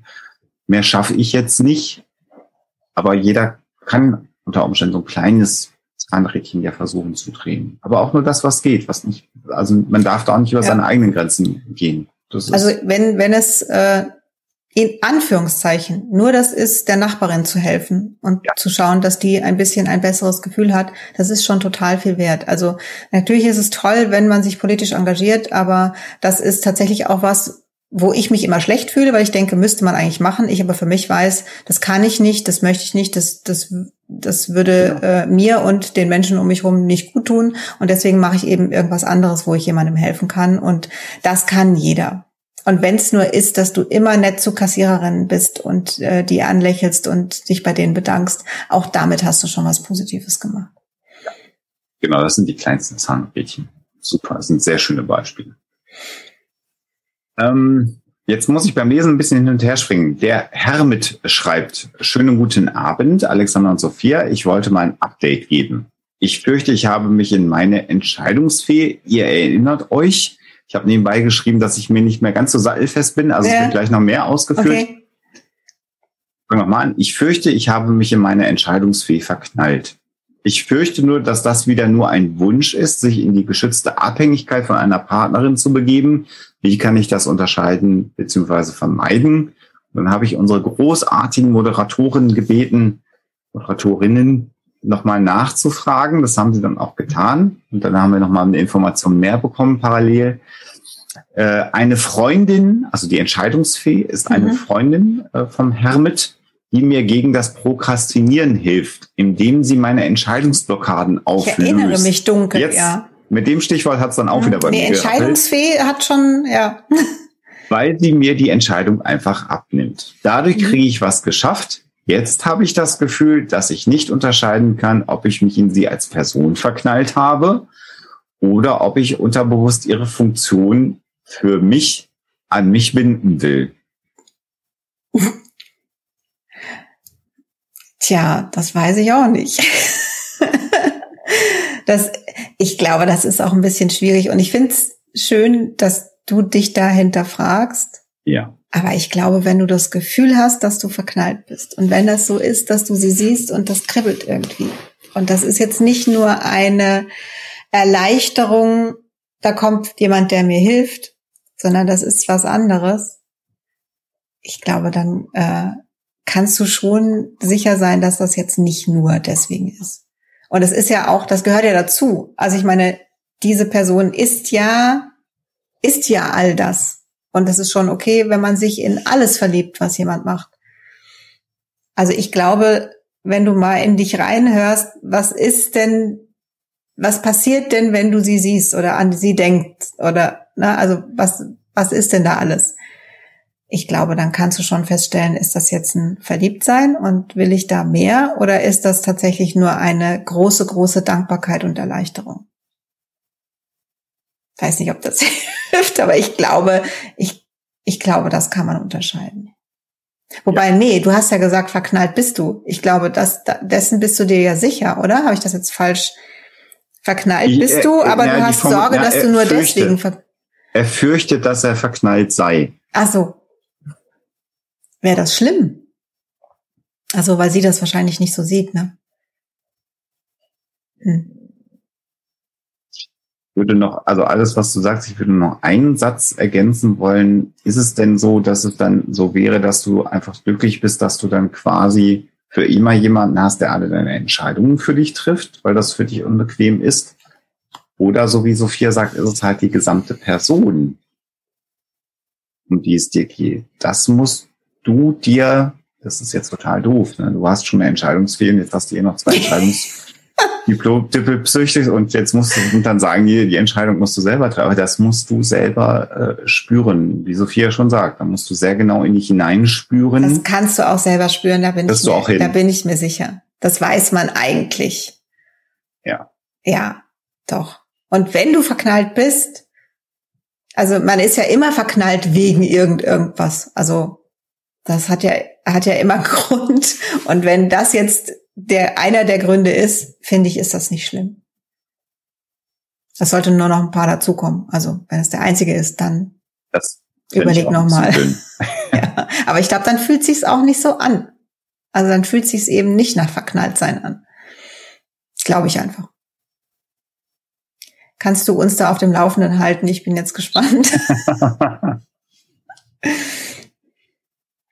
Creepy Sue fragt, ich habe einen großen Respekt davor, dass du diese Namen vorliest. Ich habe das ja bei Totgequatscht mal versucht und bin grandios gescheitert und lass es jetzt eigentlich meistens. Es sei denn, jemand heißt Christine Schmidt oder so, dann traue ich mir das zu. Ansonsten, ja, Respekt.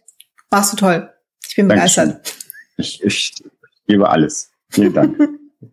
Die griechische Psychologin Christina Bogiazzi, Bogiazzi, ja, heißt so, sagt, dass Bipolare niemals töten könnten. Was sagt ihr dazu? Was? Äh, ich lache jetzt deswegen, weil, also das ist eine total tolle Frage, auf die ich keine Antwort habe. Ich habe keine Ahnung. Richtig, ich habe keine, keinerlei Faktenlage, Datenlage. Äh, da würde mich interessieren, woher Frau Bogiazzi diesen Schluss zieht. Aber das kann ich dir jetzt hier, was ich dazu sagen kann, ist, dass ich dazu nichts sagen kann, weil mir da jegliche Informationen und Fakten zu fehlen, um da irgendwas ja. zu tun. Leider. Leider. Ähm, aber es ist ja hier. Aber da sagt ja, da sagt ja Tommy immer, Tommy ist ja immer begeistert, wenn wir das machen. Wenn, wenn, wenn man mal keine Ahnung hat. Ne? Ja, weil er, weil er das, das kann ich aber auch nachvollziehen und äh, ich finde es ja auch gut und richtig, ähm, dass es eben so ist, wenn man es nicht weiß, dann sagen wir eben, wir wissen es nicht und das kann halt auch passieren. Also bei Borderline mit 15 habe ich ein Bauchgefühl gehabt. Hier habe ich noch nicht mal ein Bauchgefühl. In nee, Richtung. ich weiß auch ehrlich gesagt nicht, was der Hintergrund von so einer genau. Behauptung. Genau. Nein.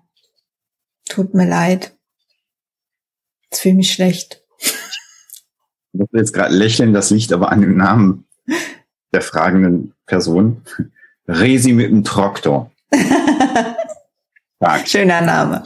Ja, finde ich auch. Ähm, Thema Social Media und Psychologie. Es gibt viele Seiten, die Ratschläge geben und man ist versucht, sich selbst zu diagnostizieren.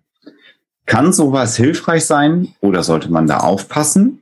Ich habe in meiner depressiven Verstimmung viel Trost dort gefunden.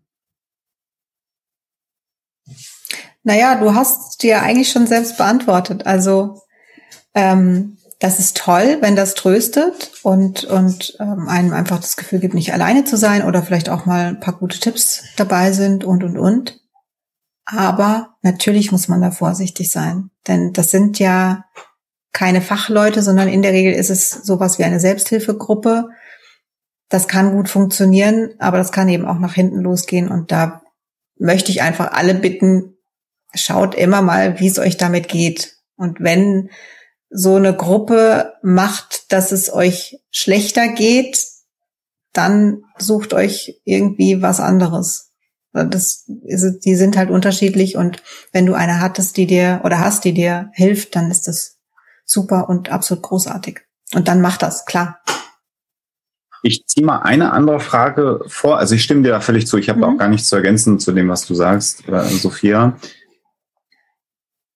Äh, ist, Ah, Entschuldige, ich glaube, ich muss was ergänzen, weil ich jetzt unsicher bin. Also wenn es eine, sich um eine Depression handelt und dann, Depressive Verstimmung. Okay, depressive Verstimmung ist in Ordnung. Nur wenn es mehr wäre und in Richtung Depression ginge, bei sowas bitte, bitte äh, einen Hausarzt, Hausärztin aufsuchen, Therapeuten suchen, weil das ist wirklich eine ernste Erkrankung, für die niemand genau. was kann, aber die therapiert werden sollte und zwar nicht nur von einer Selbsthilfegruppe. Aber depressive Verstimmung ist natürlich was anderes und da ist es super, wenn das hilft. Und vor allem hier ja nochmal nicht nur Selbsthilfegruppe, deswegen das wollte ich gleich vorziehen, sondern sogar Social Media und Internetseiten. Also auch da mein okay, da gibt's, äh, ja. Ergänzung äh, mhm. zu sagen, eine echte Depression wirst du mit einer Internetseite nicht behandeln können, abschließen. So das ist sehr schwierig, eine echte Depression. Eine depressive Verstimmung, da eine düstere Phase. Mhm. Wenn es hilft, ist es gut. Ja. Wenn diese Phase aber immer wieder kommt, dann das, was Sophia sagt, dann doch nochmal vielleicht äh, professionellere Hilfe suchen. Und Therapien im Internet, also Therapiegespräche, also über eine Kamera, das ist durchaus hilfreich, aber nur Seiten, da wäre ich. Das ist dann einfach nicht individuell genug. Also da, da braucht es dann einfach nochmal jemand, der bei dir genau guckt und ein Gespräch führt. Aber wenn es eine depressive Verstimmung ist und die jetzt sich auch äh, vom Acker macht so langsam, dann ist das wunderbar. Ich springe jetzt mal eine Frage äh, oder zwei Fragen weiter und die anderen. Ich krieg das gar nicht mit, ob du Fragen weiterspringst. Ja, aber die, ich glaube, die, die Menschen im Chat wundern sich dann, dass ich ihre so, Frage, okay. weil die, ich kriege die ja so reingepostet, mhm. weil das passt gerade so gut dazu. Okay. Smin unterstrich ja fragt, wie steht ihr im Allgemeinen zu Selbsthilfegruppen? Weil ich finde, das ist jetzt einfach mhm. total gut äh, in dem Kontext. Sind sie grundsätzlich hilfreich oder findet ihr sie irgendwo unpassend? Hintergrund? Ich hörte die Tage einem Streamer zu, der nach meinem Verständnis vehement davon abriet, bei Problemen psychischer Art äh, und Austausch bei ebenfalls Betroffenen zu suchen. Er sei unbedingt dafür, sich immer ausschließlich an einen Profi zu wenden, so ist es bei mir angekommen. Ich denke seitdem darüber nach und bin zwiegespalten. So, das finde ich passt einfach sehr, sehr schön mm, ja, zu der stimmt. Frage davor. Ähm, es ist, ich, ich verstehe oder ich kann nachvollziehen, warum der Streamer das so gesagt hat. Das ist auch, glaube ich, relativ, also das hat ja auch was damit zu tun, was du für Ratschläge bei einer Sendung Menschen gibst. Also stell dir vor, der sagt, Depression prima, geht in eine Selbsthilfegruppe, da wird euch geholfen und dann passiert was Schlimmes und äh, das ist dann im Netz und dann sagt jemand, wenn der doch anders reagiert hätte, dann hätte wäre vielleicht gar nichts Schlimmes passiert. Also das ist das eine. Das ist auch der, der Einschub, den Sophia gerade ja schon gemacht hat, äh, dass man natürlich bei ernsten Problemen nicht alleine mit einer Selbsthilfegruppe ähm, vorankommt.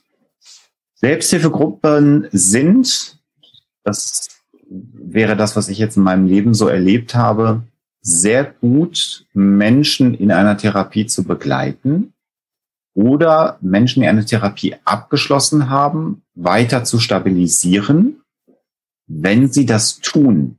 Das klingt jetzt ein bisschen blöd. Nee, aber das ist genau richtig und wichtig, ja. Genau, also es, ich kenne Menschen, die sind äh, in, in eine Selbsthilfegruppe gegangen. Das ist übrigens nicht nur bei psychischen Erkrankungen so, das gibt's ja auch zum Beispiel für Krebserkrankungen ähm, gibt es solche Gruppen, äh, Suchterkrankungen, und die sind da einmal hingegangen und haben gesagt, wenn ich da zweimal hingehe, dann wird bei mir nur alles viel, viel schlimmer, das ertrage ich nicht, was da passiert.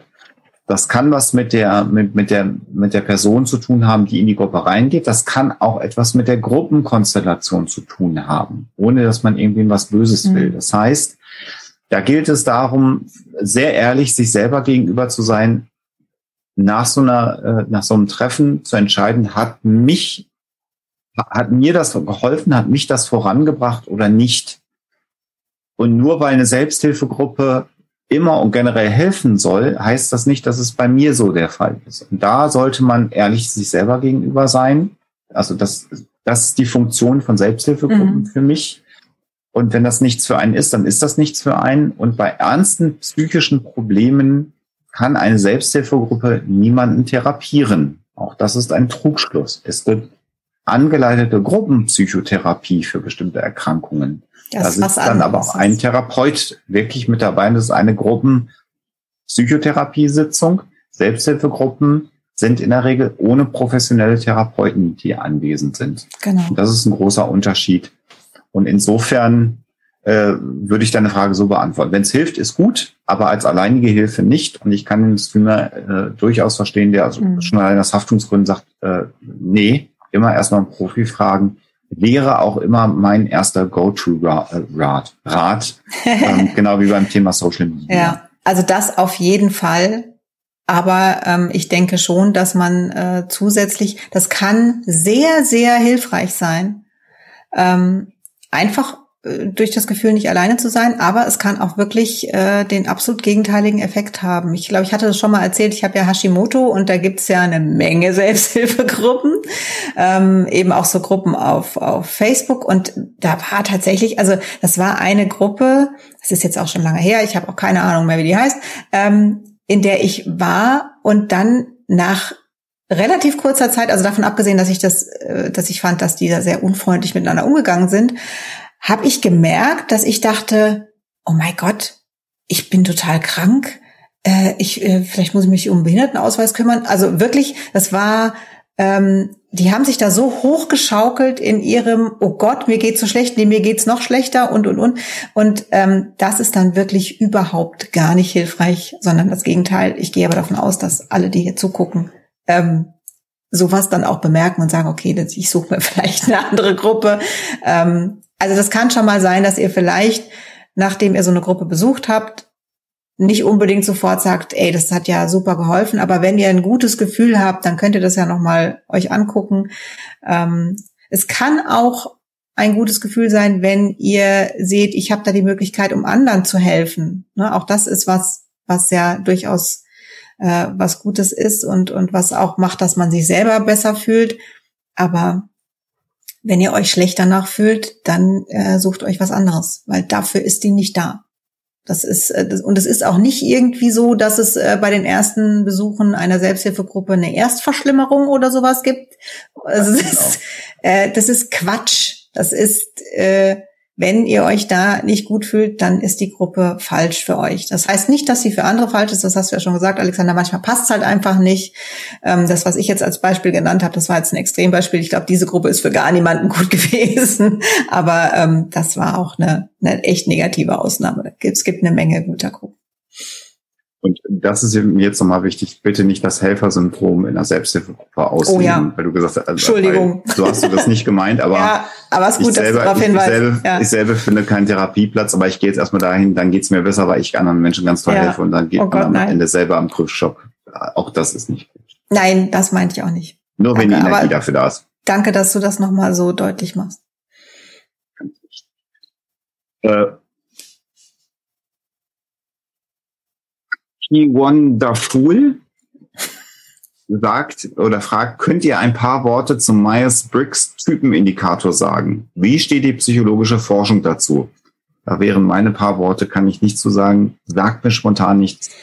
Ich aus. habe keine Ahnung. Fühle Sorry. mich sehr dumm jetzt gerade. Tommy würde die Sendung Psychologen, ja. ähm, aber das steht beides hier drin. Ich schaue mir das natürlich nach der Sendung ja. ähm, in den nächsten Wochen dann nochmal an. Ach, apropos, ne, wo es jetzt gerade darum geht, dass wir Dinge nicht wissen. Es gibt ja ähm, beim Wild Mikes Discord eine alle bekloppt Gruppe, die äh, ich tatsächlich jetzt in den letzten Wochen aufgrund massiv viel Arbeit sehr vernachlässigt habe, was mir leid tut. Aber ähm, ich gelobe da Besserung und werde da auch wieder mehr reingucken. Da könnt ihr natürlich solche Fragen auch stellen. Entweder können wir sie dann beantworten oder ihr bekommt von anderen Menschen eine Antwort dazu. Das kann auch sein nicht geschafft. Ich habe da auch eine Anfrage, also eine, ja. eine Nachricht meine Woche gar nicht gesehen. Also bitte entschuldigt und habt ein bisschen Geduld.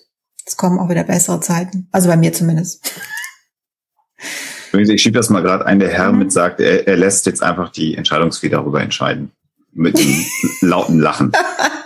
Das mal so ja, dafür ist die ja da. Ja, ich finde das, das eigentlich eine ganz charmante Idee. Macht das. So richtig zugehört hat er uns, glaube ich, nicht. Aber ich glaube, das hat er als doch, Scherz doch. gemeint. Alles gut. Äh, der Versor versorgte Burger hm. Äh, schreibt, meine Schwester ist Hardcore-Esoterikerin und hm. lebt mit ihrer Tochter in einer ESO-Kommune. Die Tochter, 19 Jahre, will aussteigen und ist vor vier Monaten zu mir geflüchtet. Wow. War der einzige Außen, äh, ich, also ich vermute, ich war der einzige Außenkontakt für sie. Sie hat Kontakt zu einer Beratungsstelle für Sektenaussteiger, sehr gut. Mhm. Bisher bin ich aber ihre Hauptbezugsperson und befürchte, sie könnte sich zu stark an mir orientieren, weil sie sich bisher immer an anderen orientiert hat. Worauf muss ich achten, damit das nicht passiert? Also ich denke, die Hauptsache ist, dass sie da eben bei der Sektenberatung jetzt einen Anschluss hat und äh, ich bin mir jetzt nicht sicher, aber Alexander, die kümmern sich doch schon auch um Therapeuten dann, oder? Ja, also in diesen also Fällen sind die zumindest eine Stelle, die das weitervermitteln ja. können. Das würde also ich auch erwarten. Natürlich braucht sie eine Therapie und ähm, natürlich geht sowas nicht von heute auf morgen weg, aber ich finde es ganz toll, dass du dich da kümmerst und, und dass, dass du sie aufgenommen hast und ähm, also ich, ich würde vom, ich kenne mich da nicht genug aus, Alexander kennt sich da, glaube ich, besser aus, du kannst es dann gleich berichtigen.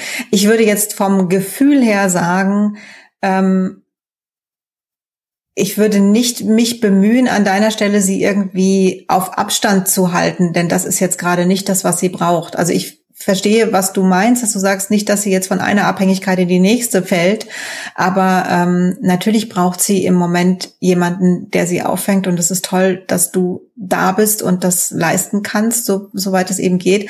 Aber ähm, ich hoffe einfach, dass sie relativ schnell da eine therapeutische Anbindung bekommt oder dass sie von der Sektenberatungsstelle naja, vielleicht irgendwie Beratungsgespräche anbieten können, um da so eine Zeit zu überbrücken. Ich weiß nicht, wie das ist, aber ähm, mich erinnert das jetzt gerade so ein bisschen an, ähm, an so Bereitschaftspflegefamilien, die ähm, Kinder bei sich aufnehmen, die einfach jetzt schnell irgendwo aufgenommen werden müssen. Und ich weiß, dass da manche Jugendamtmitarbeiter den Eltern gesagt haben, naja, also das ist jetzt ein traumatisiertes Kind und überhaupt, aber sie sind ja nur die Bereitschaftspflegefamilie, das heißt, es wird danach woanders hinkommen. Also gucken Sie mal, dass das da jetzt äh, nicht irgendwie äh, eine Bindung aufbaut und äh, halten Sie da einfach irgendwie ein bisschen Abstand.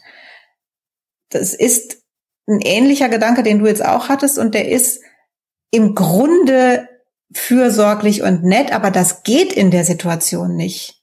Also da ist jemand, der Hilfe braucht und du bist da und ich finde das ganz seltsam, wenn man dann versucht, einen künstlichen Abstand zu halten.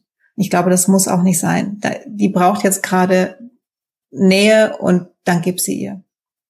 Aber hör halt auf dein Gefühl. Also wenn du das Gefühl hast, das ist mir jetzt zu nah ja. oder ich fühle mich unwohl, dann natürlich setzt du da eine Grenze. Das ist kein Problem. Also du musst jetzt nicht alles, alles tun, was sie möchte, sondern guckt, dass es eine, eine halbwegs gesunde Onkel-Nichten-Beziehung bleibt.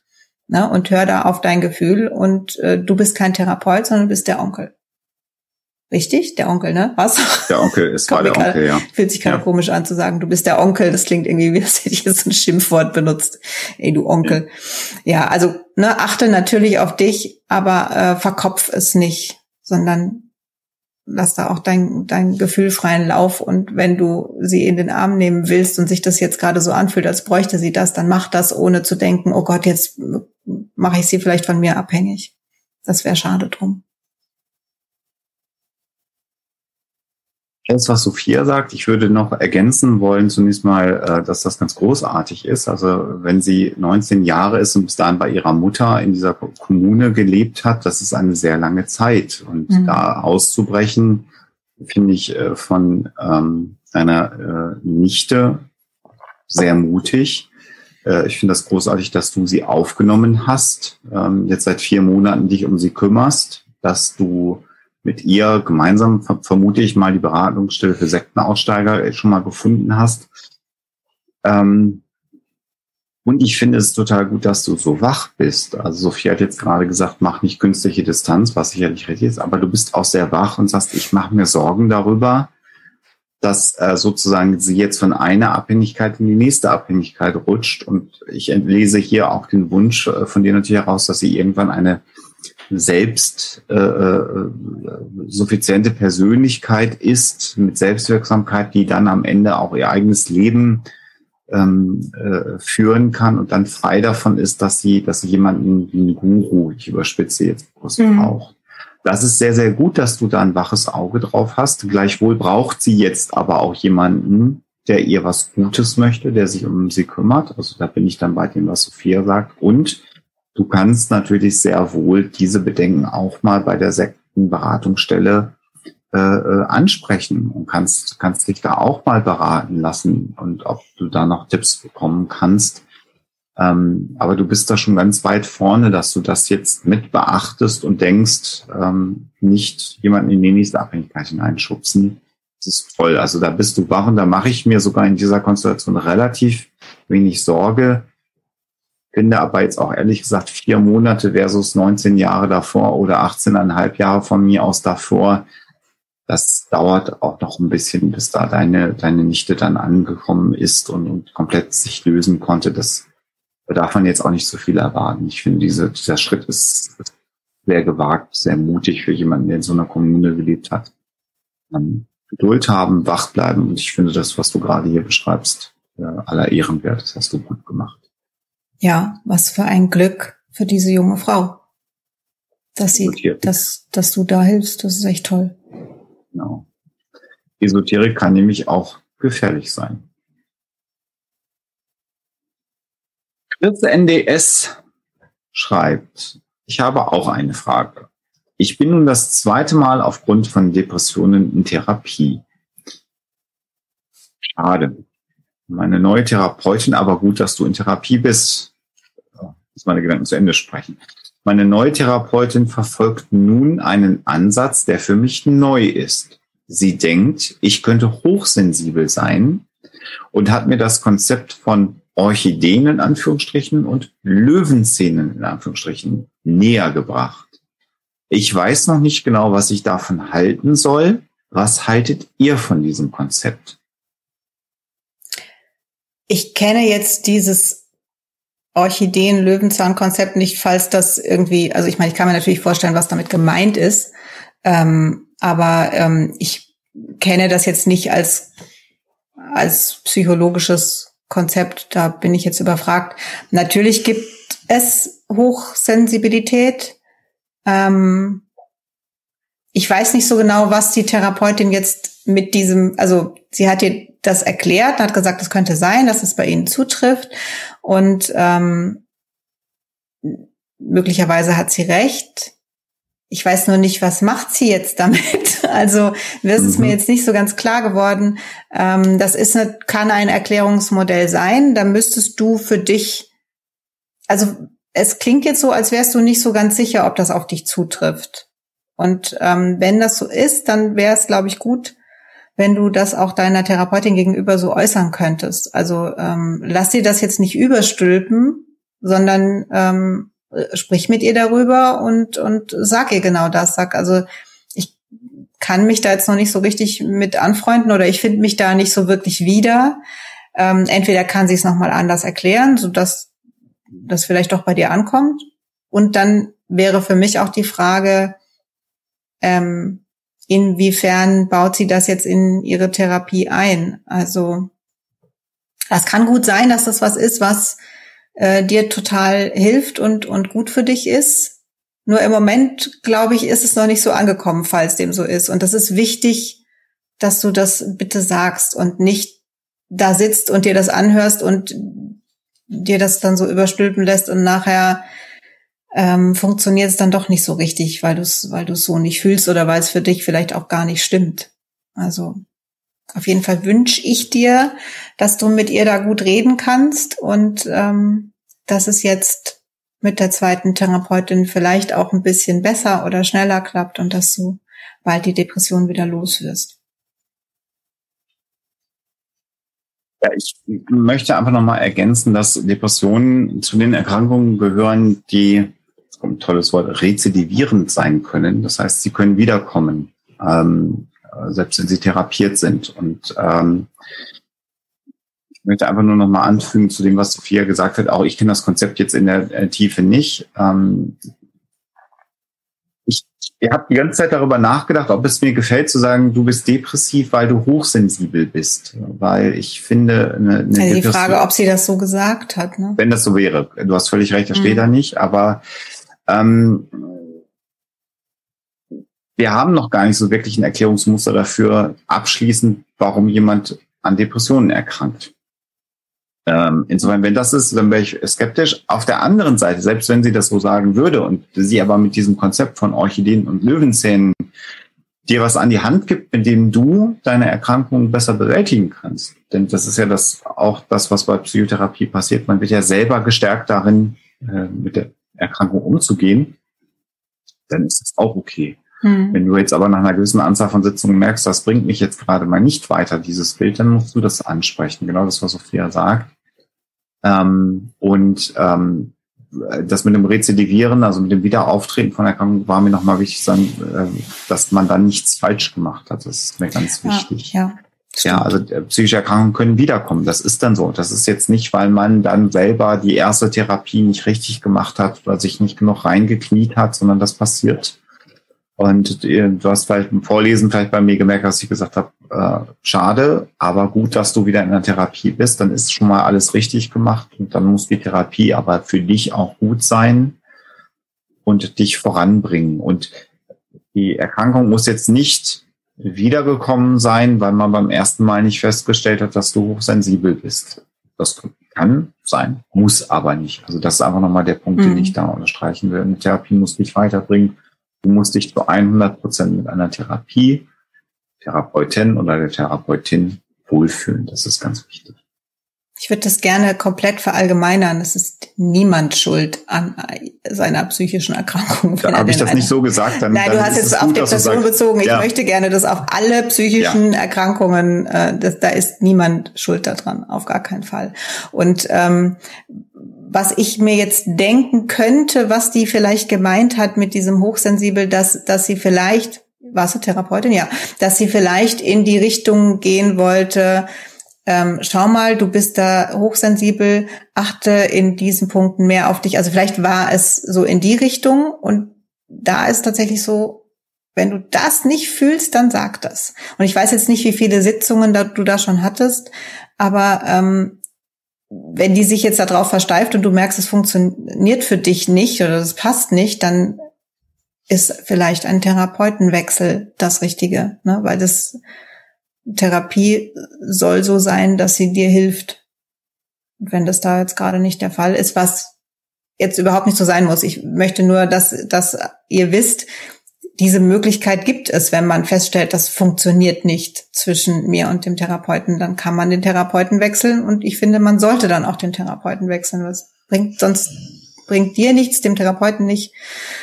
Und äh, ich drücke dir aber die Daumen und hoffe sehr, dass das nicht der Fall ist, sondern dass das äh, vielleicht doch ein Konzept ist, wenn sie dir das das nächste Mal noch ein bisschen anders oder besser erklärt, dass es vielleicht tatsächlich für dich nutzen kannst haben gerade noch einen Nachsatz, deswegen habe ich wieder so ein bisschen zur Seite geschaut. Es ist eine Umschreibung für Hochsensibilität und die Idee ist, dass ich meine Wahrnehmung entsprechend anpassen kann. Ich danke euch auf jeden Fall. Gut. Okay. Haben wir da auch, glaube ich, alle, alle Punkte gemacht, äh, zu machen gibt und die alles Gute natürlich, genau, was Sophia sagt. Im Mittelpunkt des Wahnsinns fragt. Nee, war, war, doch Wahnsinns. Ich bin kontinuierlich optimistisch, deprimiert, glücklich und traurig. Anders gesagt, meine Stimmung wechselt im Sekundentakt.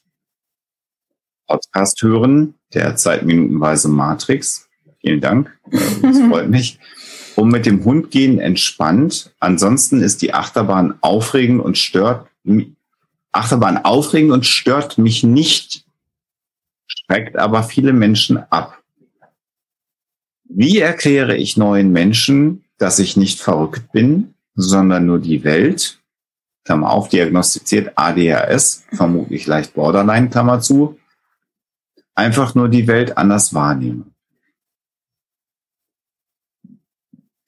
Im Grunde hast du es ja gerade ganz gut erklärt, ich finde ich. Ich finde auch, dass das auf ein Kärtchen drucken im Zweifelsfall verteilen. Ja. Ich, kann das, ich kann das gut nachvollziehen. Ich bin sehr froh, dass du, mhm. Entschuldige, dass ich dir reingrätsche, Sophia, Alles aber.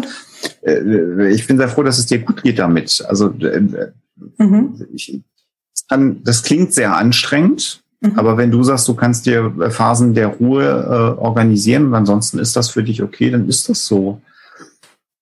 Menschen sind also ich, unterschiedlich. Ich finde wirklich, dass äh, die Idee von Alexander gar nicht so schlecht ist. Also weil das, so wie du es jetzt gerade erklärt hast, ist es, finde ich, wirklich eine sehr, sehr gute Erklärung. Und es könnte sein, also manchmal ist es ja auch so, wenn man was aufschreibt, äh, formuliert man es nochmal anders, als, als wenn man es jetzt äh, jemandem sagt und vielleicht auch nicht drauf gefasst ist, dass derjenige fragt oder so. Aber ich finde, dass du es wirklich sehr, sehr gut erklärt hast. Versuch's mal so. Karten verteilen. Ja. Ja. Das klingt jetzt total doof, äh, aber ich finde es toll, dass es, dass es dir damit gut geht, weil ich ja. ähm, das, das, das gibt es ja auch, dass jemand eine Diagnose hat und damit einfach gut lebt und dann ist ja alles wunderbar. Also das ist sicherlich, also ich fand auch, als ich jetzt die, die ersten Sätze gehört habe von Alexander, fand ich, äh, habe ich richtig gemerkt, wie ich äh, angeschränkt war, weil ich dachte, oh Gott, wie furchtbar, ähm, wie stressig, wie kann man demjenigen helfen? Und ähm, fand es dann ganz toll zu hören, du brauchst gar keine Hilfe, sondern äh, du kommst damit gut zurecht, du hast damit dich arrangiert, du weißt, wie du dir dein Leben organisierst, dass es dir gut geht. Das finde ich großartig. Und das ist eine echte, echte Leistung auch. Also das ist toll, dass du da für dich so gut sorgen kannst, dass du damit äh, glücklich und zufrieden bist. Das ist echt toll. Schön. Ja. Die nächste Frage kommt von Captain Calvin Cat. äh, lautet. Ihr habt so tolle Namen alle. Ja, ich bin so unkreativ. Mal eine ganz andere Frage. Mit so ziemlich allen kann man ja Konfrontationstherapie machen. Apiphobie, hier ist ein Bienenstock. Katzophobie, hier halt mal die Katze. Aber was macht man, wenn man Angst vor Außerirdischen hat? Das wird es ja auch geben. Soll ich mal? Du ja. überlegst noch. Ähm, ist richtig. Also wenn man Angst vor realen Dingen hat, äh, kann man eine Konfrontationstherapie äh, machen. Das funktioniert in der Regel sehr, sehr gut. Es gibt aber auch Menschen, die haben tatsächlich äh, Angst vor, vor Dingen oder vor irrealen oder sehr abstrakten Dingen. Und äh, du hast völlig recht, jetzt sich als Außerirdischer zu verkleiden und Blut zu machen, ist natürlich völliger Unsinn. Ähm, aber auch diese Ängste Wer sind Ängste. Ja. ja. Wann wolltest du wieder mit Therapie anfangen? also ähm, es gibt aber auch Menschen, die haben Angst davor, dass in einem Jahr die Welt untergeht, weil der, ein Klimawandel-Ereignis äh, stattfindet und diese Angst ist sehr, sehr real und lähmt diese Menschen und schränkt sie in ihrem Leben ein. Und dann kannst du auch nicht sagen, guck mal, hier ist Klimawandel, ist gar nicht so schlimm, sondern hier musst du dann natürlich in der Therapie dieser Angst das ist natürlich eine leicht zugespitzte Frage, die du gestellt hast, aber ich will sie natürlich trotzdem ernsthaft beantworten. Andere Wege gehen. Ähm, also wenn du jetzt sagst, Angst vor Außerirdischen, auch ich habe jetzt viel von Ängsten gelesen. Die Angst vor Außerirdischen war da jetzt noch nicht dabei. Aber auch da muss man natürlich Sicher. dann daran arbeiten, ähm, wo kommt es, also her, nicht im Sinne von, wann hast du das erstmal Angst gehabt, aber was verbirgt sich denn hinter dieser Angst? Und äh, ähm, dann muss man äh, daran arbeiten, kann das natürlich nicht durch eine Konfrontation, äh, Konfrontationstherapie behandeln, sondern muss andere Mechanismen äh, benutzen, um hier der Angst entgegenzuwirken. Das ist dann aufwendiger und ein anderer Therapieprozess geht aber auch. Gott sei Dank. Ja, also die Verhaltenstherapie bietet ja nicht nur Konfrontationstherapie. Obwohl ich diesen Ansatz lustig finde wenn Alexander sich so als Außerirdischer verkleidet und dann, warum nicht? Kann man mal drüber nachdenken. du wirkst nicht so, als würdest du drüber nachdenken, Alexander. Na egal. Jetzt kennen wir schon so lange, dass du das schon erkennst. Das ist ja jetzt ja. langsam. Ja, ist mir ist aufgefallen. Ja. Gingerwood Turner äh, schreibt, jetzt muss ich das Grinsen aus dem Gesicht kriegen, weil ich glaube, das ist wieder eine etwas ernstere Frage. Schönen Gruß an der äh, Gelegenheit an Gingerwood Turner. Ich habe ein Buch geschrieben, in dem ich auch über meinen Weg aus der Depression spreche. Jedes Mal, wenn ich damit zum Beispiel im Radio bin, bekomme ich Nachrichten von Betroffenen, die mir ausführlich ihre, Klammer auf, zum Teil extremen Lebensgeschichten schildern. Ich fühle mich aber zum Teil echt unwohl damit, es fühlt sich manchmal fast schon übergriffig an. Mhm. Muss ich mich in Anführungsstrichen schlecht fühlen, wenn ich so empfinde? Und wenn ich manchmal nicht antworte? Oder hat jeder das Recht, sich hier abzugrenzen? Also ich finde, dass äh, natürlich musst du dich nicht schlecht fühlen. Also Ähm, und ich finde gut, dass du so ein Gespür dafür hast, dass du das liest und sagst, das ist jetzt übergriffig. Also von dem anderen bestimmt gar nicht so gemeint, aber wenn es bei dir so ankommt, ähm, also das, klar, das bringt es natürlich mit sich, ne? Wenn wenn du erzählst von dir und das, was viele Menschen dann machen, ist im Gegenzug von sich zu erzählen. Ähm, ich glaube, ich würde, ähm, ich glaube auch nicht, dass die jetzt alle erwarten, dass du da antwortest. Ich könnte mir vorstellen, dass es bei vielen auch ähm, ja einfach gut tat, das mal loszuwerden. Ähm, ich ich hätte, glaube ich, ein nicht so gutes Gefühl, ich persönlich jetzt, wenn mir jemand schreibt und ich antworte gar nicht.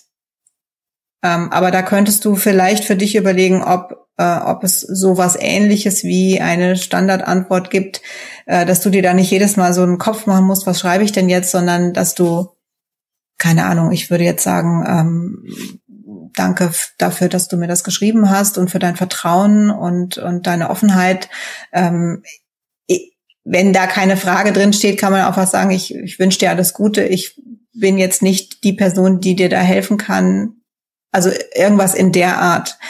Ähm, das ist was, was, was dich jetzt nicht weiter belastet, aber wo du vielleicht zumindest hier denken kannst, na ja, also ich habe jetzt nicht so eine Nachricht nicht beantwortet, falls das was ist, was, äh, was dir ein schlechtes Gefühl macht.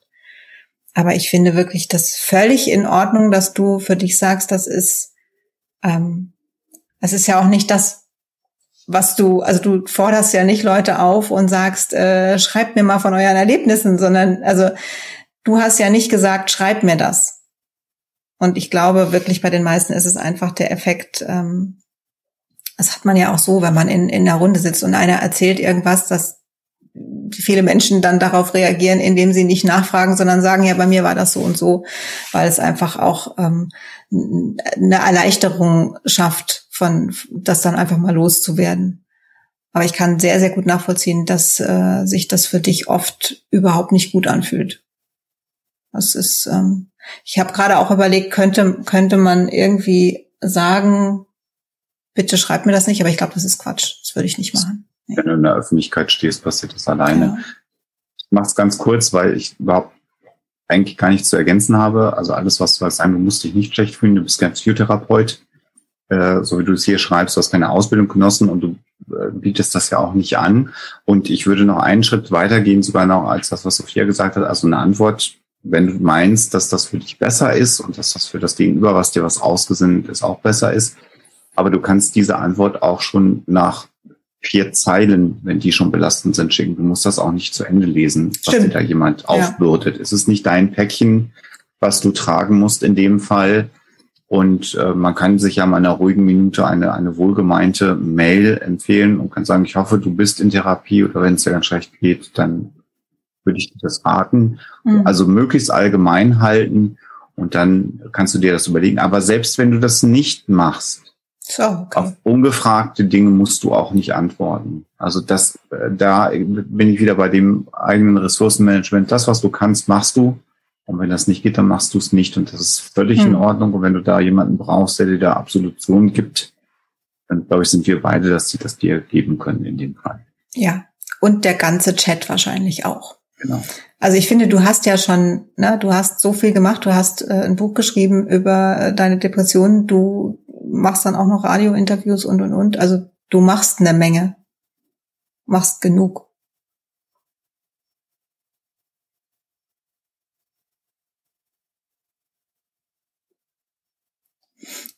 Wir haben hier, also jetzt, jetzt kommen wir sozusagen ähm, zu den letzten Fragen, die wir so haben. Wir werden mhm. nicht alle schaffen, die wir im, im Chat haben. Aber ich glaube, so zwei machen wir noch und dann bitte alle nicht böse sein.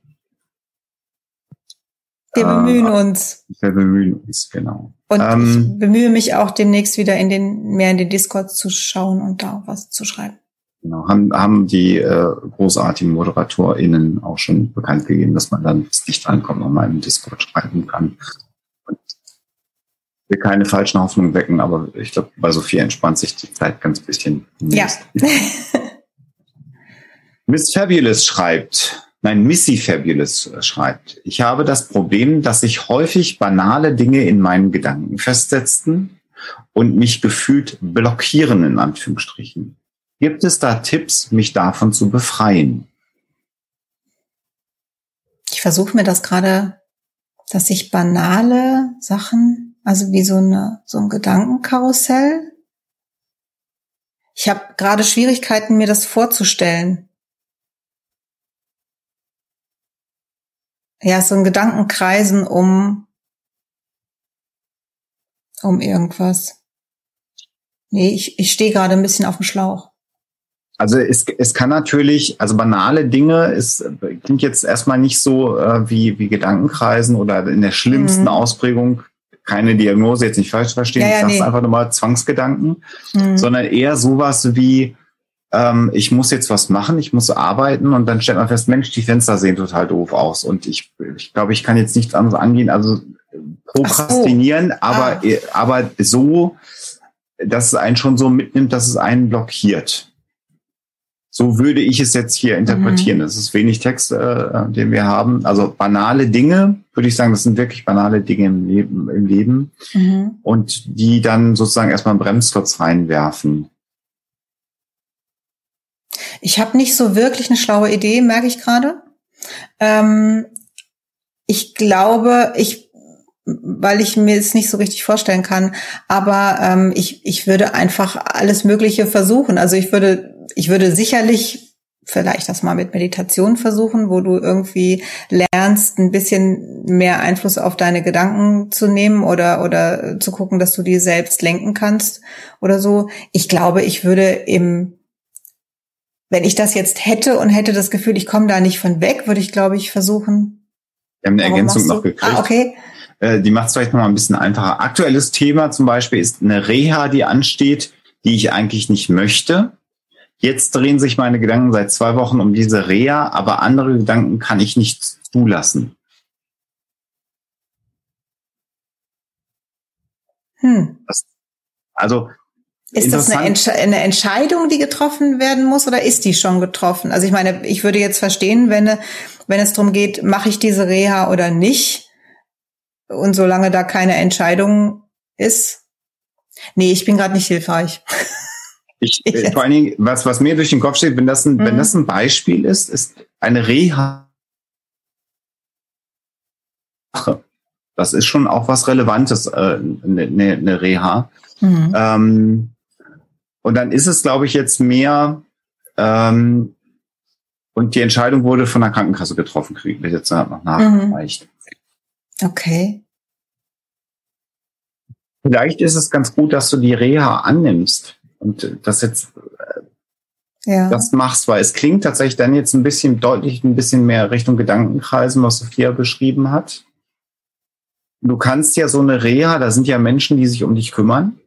Äh, auch dafür nützen genau auch dieses Problem ähm, mal anzusprechen und zu sagen, die Krankenkasse hat mich jetzt hier hingeschickt, weil, warum auch immer, Mhm. Mich belastet aber auch dieses Thema. Und äh, Rehabilitationseinrichtungen sind in der Regel so breit aufgestellt, dass man solche Themen da auch ansprechen kann.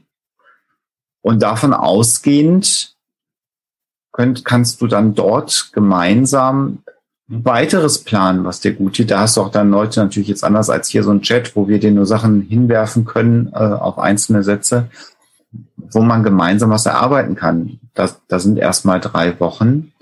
Mhm. Und dass man das nicht wahrnehmen möchte, kann ich mir auch vorstellen. Das ist äh, immer so. Aber im Grunde genommen ist es, ist es eine Auszeit auch für dich und gerade da auch eine Gelegenheit, nochmal anders zu fokussieren und das, das doppelt zu nutzen. Also auf der einen Seite äh, die Reha anzunehmen und dann in der Reha das, was du uns hier beschrieben hast, direkt mit anzusprechen. Das wäre für ja. mich äh, der Gedanke nach dem, was ich jetzt hier äh, lesen konnte. Denke ich auch. Ähm, mir tut es jetzt leid, dass wir dir da nicht so wirklich helfen könnten. Äh, außer dem Tipp, mach um Gottes Willen äh, natürlich diese Reha, denn das ist eine, eine großartige Chance.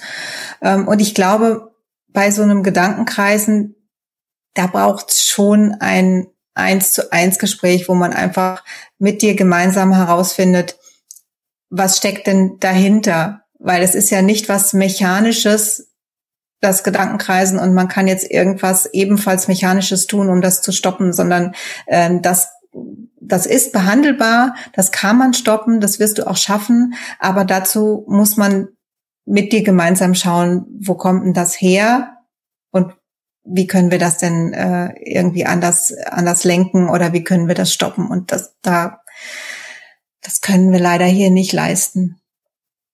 Aber Daumen drücken können wir. Das machen wir.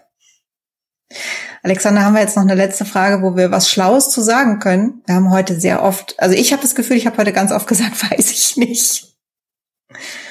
Gut, aber es nützt ja nichts. Wir hätten auch was erzählen können, was halt Unsinn ist. Das hätte ja auch niemand. Nee, aber ich hätte gern was Sinnvolles gesagt. Gibt, es gibt zwei, äh, eigentlich sind, also wir werden nicht alles schaffen. Es gibt okay. zwei Fragen, die ich, die ich äh, vielleicht aber noch, noch, noch machen würde, wenn du noch ein bisschen mhm. kannst, weil ich, ich die, hier.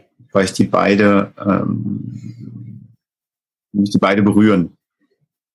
Frage 1 ist Vicky 1991, der schreibt, Hallo, meine Mutter fängt an, dement zu werden. Wenn mein Vater mit ihr zum Neurologen geht, möchte sie nicht, dass er etwas erfährt, vermute aus Scham. Außerdem versucht sie es uns zu verheimlichen. Wie gehen wir als Familie damit um? Es belastet uns sehr. Ja, das kann ich sehr, sehr gut nachvollziehen, auch aus eigener Erfahrung. Und das ist wirklich, ähm, das ist wirklich schwer und es tut mir total leid für die ganze Familie und für deine Mutter. Ähm, ich finde, das kommt ein bisschen auf die Persönlichkeit deiner Mutter an, ehrlich gesagt. Also ich bin ja normalerweise äh, immer dafür zu sagen, äh, sprich das offen an, sprich darüber. Bei meiner Mutter zum Beispiel war es so, dass das, äh, dass uns allen klar war, das ist nicht das, was sie möchte oder was ihr hilft oder sonst irgendwas, sondern das hätte vielleicht nur uns mal kurzfristig erleichtert, aber das wäre für sie einfach das Falsche gewesen. Das mag jetzt bei deiner Mutter auch so sein, das weiß ich nicht, also weil gerade die ältere Generation, also du sagst es ja schon, ne, das ist mit Scham behaftet, das ist peinlich, das ist, ähm, das ist ja auch was, was totale Angst macht. Also vielleicht könntet ihr als Familie, äh, offensichtlich seid ihr ja mehrere, ähm, euch mal zusammensetzen und überlegen, was ist das, was wir brauchen? Also was ist das, was uns gut tut? Was brauchen wir jetzt? Das kann sein, vielleicht einfach mehr Informationen. Ich finde, dass es, also mir hat es sehr, sehr geholfen, mich wirklich ganz genau zu informieren über diese Erkrankung und was man tun kann, was, wie man jemandem helfen kann und und und. Da gibt's auch ganz viel Literatur und ähm, da wirst du eine Menge finden. Also kann, das kann sein, dass euch Angehörigen das hilft oder euch auch jemanden zum Reden suchen. Auch da gibt es Selbsthilfegruppen. Oder ähm, und dann auch noch überlegt, wie können wir denn jetzt unserer Mutter bestmöglich helfen und da auch wirklich zu gucken, nicht nur was ist das, was sie jetzt braucht, sondern was entspricht denn auch ihrer Persönlichkeit, wie sie vorher war. Und es kann sein, dass es für sie erleichternd ist, wenn man es anspricht, aber es kann auch das Gegenteil sein. Und ich glaube, das wisst ihr aber als Familie ganz sicher. Ihr seid ja da äh, so viele Jahre jetzt mit äh, eurer Mutter zusammen gewesen. Ihr, ihr werdet da äh, gemeinsam eine Lösung finden, wie ihr da bestmöglich mit umgeht. Aber Demenz ist einfach, ist einfach eine Scheißerkrankung, weil man es nicht ändern kann. Man kann nur gucken, dass man damit zurechtkommt. Es gibt eine tolle Facebook-Gruppe, die ich glaube ich schon mal empfohlen habe und wo ich immer nicht weiß, wie sie heißt. Ich weiß nicht, ihr lieben wundervollen Moderatoren. Ähm, ich glaube, ihr habt es irgendwann mal gepostet. Ansonsten ähm, einfach bei Facebook gucken da, oder irgendwo anders. Also bei Demenz gibt es wirklich eine Menge, eine Menge auch Selbsthilfegruppen, wo man Infos bekommt. Ähm, und das hilft schon guck auch da, ne, das, was wir vorhin über Selbsthilfegruppen gesagt haben, muss sich auch gut anfühlen und es muss unterstützend sein und nicht vorwurfsvoll oder sonst irgendwas. Ja, und mein Gefühl ist, ich würde dich jetzt am liebsten ganz, ganz fest in den Arm nehmen. Ja, du, also ich habe da nichts zu ergänzen und ich, ich wusste aber, dass ein Thema ist, zu dem du vieles sagen kannst, auch wenn ich dir das jetzt gerade auf die Schultern gelegt habe. Ich habe dich atmen, habe dich gesehen, aber ich das war jetzt noch wichtig. Jetzt machen wir ja. die letzte Frage. Südvorstadt, da sage ich dann erstmal was dazu, schreibt, Ich habe auch eine Frage zur Depression. Ich bin auch zum zweiten Mal an Depressionen erkrankt, bekomme Medikamente und bin auch in Therapie. Dennoch geht es mir noch nicht wieder richtig gut. Diagnose war Ende Februar. Wie lange kann es dauern, bis ich wieder fit bin? Die ehrliche Antwort, die ich dir jetzt erstmal geben kann, ist, das weiß ich nicht.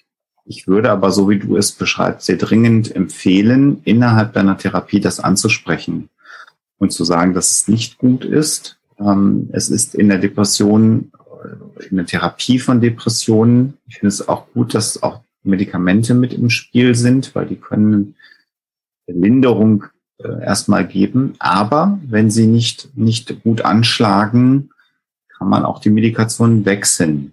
Äh, das ist immer schwierig, weil man natürlich mit einem Medikament aufhört, was dann auch nochmal so ein Loch unter Umständen nach sich ziehen kann. Aber so dein Gefühl ist jetzt auch nicht ganz falsch zu sagen. Das sind jetzt mal fünf Monate. Mhm. Insofern habe ich nicht die Antwort, aber ich finde, es ist sehr, sehr legitim, wenn du das ansprichst und sagst, das ist, das ist noch nicht so richtig. Und du hast ja auch schon eine zweite, also du hast ja schon eine Therapieerfahrung, das ist deine zweite Therapie. Und vielleicht kannst du das auch nutzen, weil ich vermute, du bist jetzt bei einem anderen Therapeuten, bei einer anderen Therapeutin. Äh, und du hast ja für dich auch den Vergleich. Du kennst dich ja viel besser als jeder andere. Und ähm, ich, ich würde das, ich würde das ansprechen. Und ich verstehe sehr wohl, dass du da unglücklich bist äh, äh, mit der Situation. Und es gibt leider da jetzt keine, keine Faustregel, dass ich sage, fünf Monate und sechs Tage, dann wird's besser. Das, wäre natürlich völliger Quatsch. Aber das jetzt anzusprechen, fände ich an der Zeit, wenn du es nicht sowieso schon getan hast. Und ich hoffe, dass du dann äh, mit, mit, mit diesem Ansprechen auch eine Reaktion in deinem Therapiesetting bekommst. Ja, also mir äh, alles, was Alexander sagt. Und ähm, auf jeden Fall bei der bei den Medikamenten. Ich weiß, ihr wisst es alles, aber ich ich kann ich muss es dann immer noch mal sagen. Auf gar keinen Fall selbst irgendwie anfangen zu denken, jetzt nehme ich mal mehr oder weniger oder sonst irgendwie oder ich lasse es ganz sein, äh, sondern sprecht es immer mit eurem Arzt ab ähm, wenn ihr da das Gefühl habt, dass, also das ist schon wichtig zu sagen, ne? ich habe das Gefühl, das wird jetzt gar nicht besser und es kann sein, dass man dann was ändern sollte an der Medikation, aber das muss mit dem Arzt besprochen werden. Bitte, bitte macht das nicht alleine. Das ist, ähm, ja, das ist wirklich wichtig und das ähm, könnte verheerend sein, wenn man das alleine macht. Ansonsten, ähm, ja, manchmal dauert's und vielleicht, also ich finde, es hilft dann, wenn man zum einen weiß, du hast es schon mal geschafft, es ist schon mal besser geworden. Ja. Ne, also du, es, es ist möglich, dass das wieder weggeht. Ich finde, an der Erfahrung kann man sich schon auch ein bisschen festhalten. Und ähm, vielleicht bist du ja kurz davor, dass es besser wird. Auch das weiß man nicht. Also das ist halt wirklich schade. Wir können dir jetzt nicht sagen, ähm, bei anderen Krankheiten kann man irgendwie so einen Verlauf sagen, manchmal, aber bei Depressionen halt leider nicht. Und ähm, ja, ich drücke dir die Daumen, dass es, dass du tatsächlich kurz davor bist und es jetzt bald besser wird und äh, dass du da gute Therapeuten und Ärzte hast, mit denen du das besprechen kannst. Aber du wirst es schaffen. Bin ich jetzt einfach fest davon überzeugt. Ein Nachklapp noch zur Demenzfrage und dann machen wir auch wirklich mhm. Feierabend. Äh, danke, dass ihr meine Frage noch beantwortet habt. Ich informiere mich auf jeden Fall über Demenz. Und ich werde mit meiner Schwester und mit meinem Vater sprechen. Meine Mutter ist, glaube ich, eher die Art Mensch, die nicht darüber sprechen möchte, da sie es bei meiner Oma erlebt hat und immer gesagt hat, wenn sie mal dement wird, wäre es das Schlimmste, was passieren könnte. Kann ich verstehen, dass sie das ja. gesagt hat. Ich finde gut, was du schreibst. Und letzter Punkt, den ich dir noch mit auf den Weg geben möchte, auch du kannst dir eine Beratung und Unterstützung als Selbsthilfegruppe ist das eine, aber man kann auch einfach mal bei bei einer Seelsorge einfach anrufen, wenn es einem ganz schlecht geht und sie einfach mal auskotzen. Einfach, mhm. Weil das ist, äh, Sophia Skription, das ist einfach sehr unschön. Ja. Und das ist aber alles gut, was du geschrieben hast und drücke dir und deiner Familie da einfach die Daumen. Ganz toll. Ja, und schön, dass du nicht alleine damit bist, sondern dass ihr euch gegenseitig habt und da vielleicht auch ein bisschen unterstützen könnt.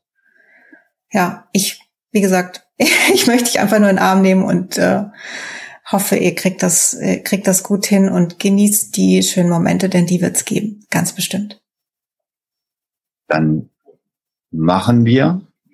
Wir haben nicht, ich glaube, ein, zwei Fragen haben wir jetzt nicht geschafft, aber. Magst du die noch machen oder wollen wir? Ich glaube, wir machen. Tot umfallen jetzt. Letzteres wäre, also wir haben ja den Discord. Wir sind ja genau. auch in genau. vier Wochen wieder auf Sendung. Ähm, genau. Und äh, ich bin davon überzeugt, ich habe hier einen Sonderchat gehabt, ich habe nicht in den Chat reingeguckt, aber mhm. ich bin der festen Überzeugung, dass unser Chat hier wieder heute ganz großartig war. Das werden wir natürlich alles uns im Nachhinein anschauen. Ich muss heute nochmal äh, bitte auch den Chat bitten, die Moderatorin, äh, die heute aktiv waren, nochmal extra zu loben, also ModeratorInnen loben besonders. Ja, und also vielen, zweimal. vielen Dank, dass ihr da so geholfen habt. Das hat Dankeschön. mich gerade sehr entlastet und ich finde, das war aktuell auch sehr geholfen, dass wir eure Fragen fast alle beantworten äh, konnten. Und äh, ja, ich, ich fahre jetzt gleich tot um. Aber das war, sehr, das war sehr schön, dass wir mal wieder gesendet haben. Äh, ja. Ja, hattest du auch das Gefühl, das ist so ewig her? Dabei war es, glaube ja. ich, gar nicht so lange, aber irgendwie. Ja, der Pärchenabend hat einmal gefehlt. Ja, das ist das Problem. Das, das war vier Wochen, ist sehr lang. Ja, das stimmt. Danke ModeratorInnen, danke Chat. Und danke, Alexander, dass du das übernommen hast. Du hast das, finde ich, ganz großartig gemacht. Und ich war sehr entlastet, weil ich tatsächlich nur antworten musste und nicht nach Fragen gucken. Das hat aber die guten Antworten dafür gegeben auf die schwierigen Fragen. Das war auch so. Ah, das ist schön. Passt alle auf, auf, seid lieb zueinander. Wer es noch nicht ist, geht los, lasst euch impfen. Die Gelegenheit ist gerade so günstig wie nie. Ähm, aber das ist, glaube ich, haben ihr alle schon erledigt. Da bin ich fest von überzeugt. Wahrscheinlich, ja. Und wir Macht's sehen uns gut. hier demnächst bei den Wildmikes irgendwo wieder. Genau. Und das ist toll. ja, bis bald. Alle beklaut, alle beklaut, alle, alle,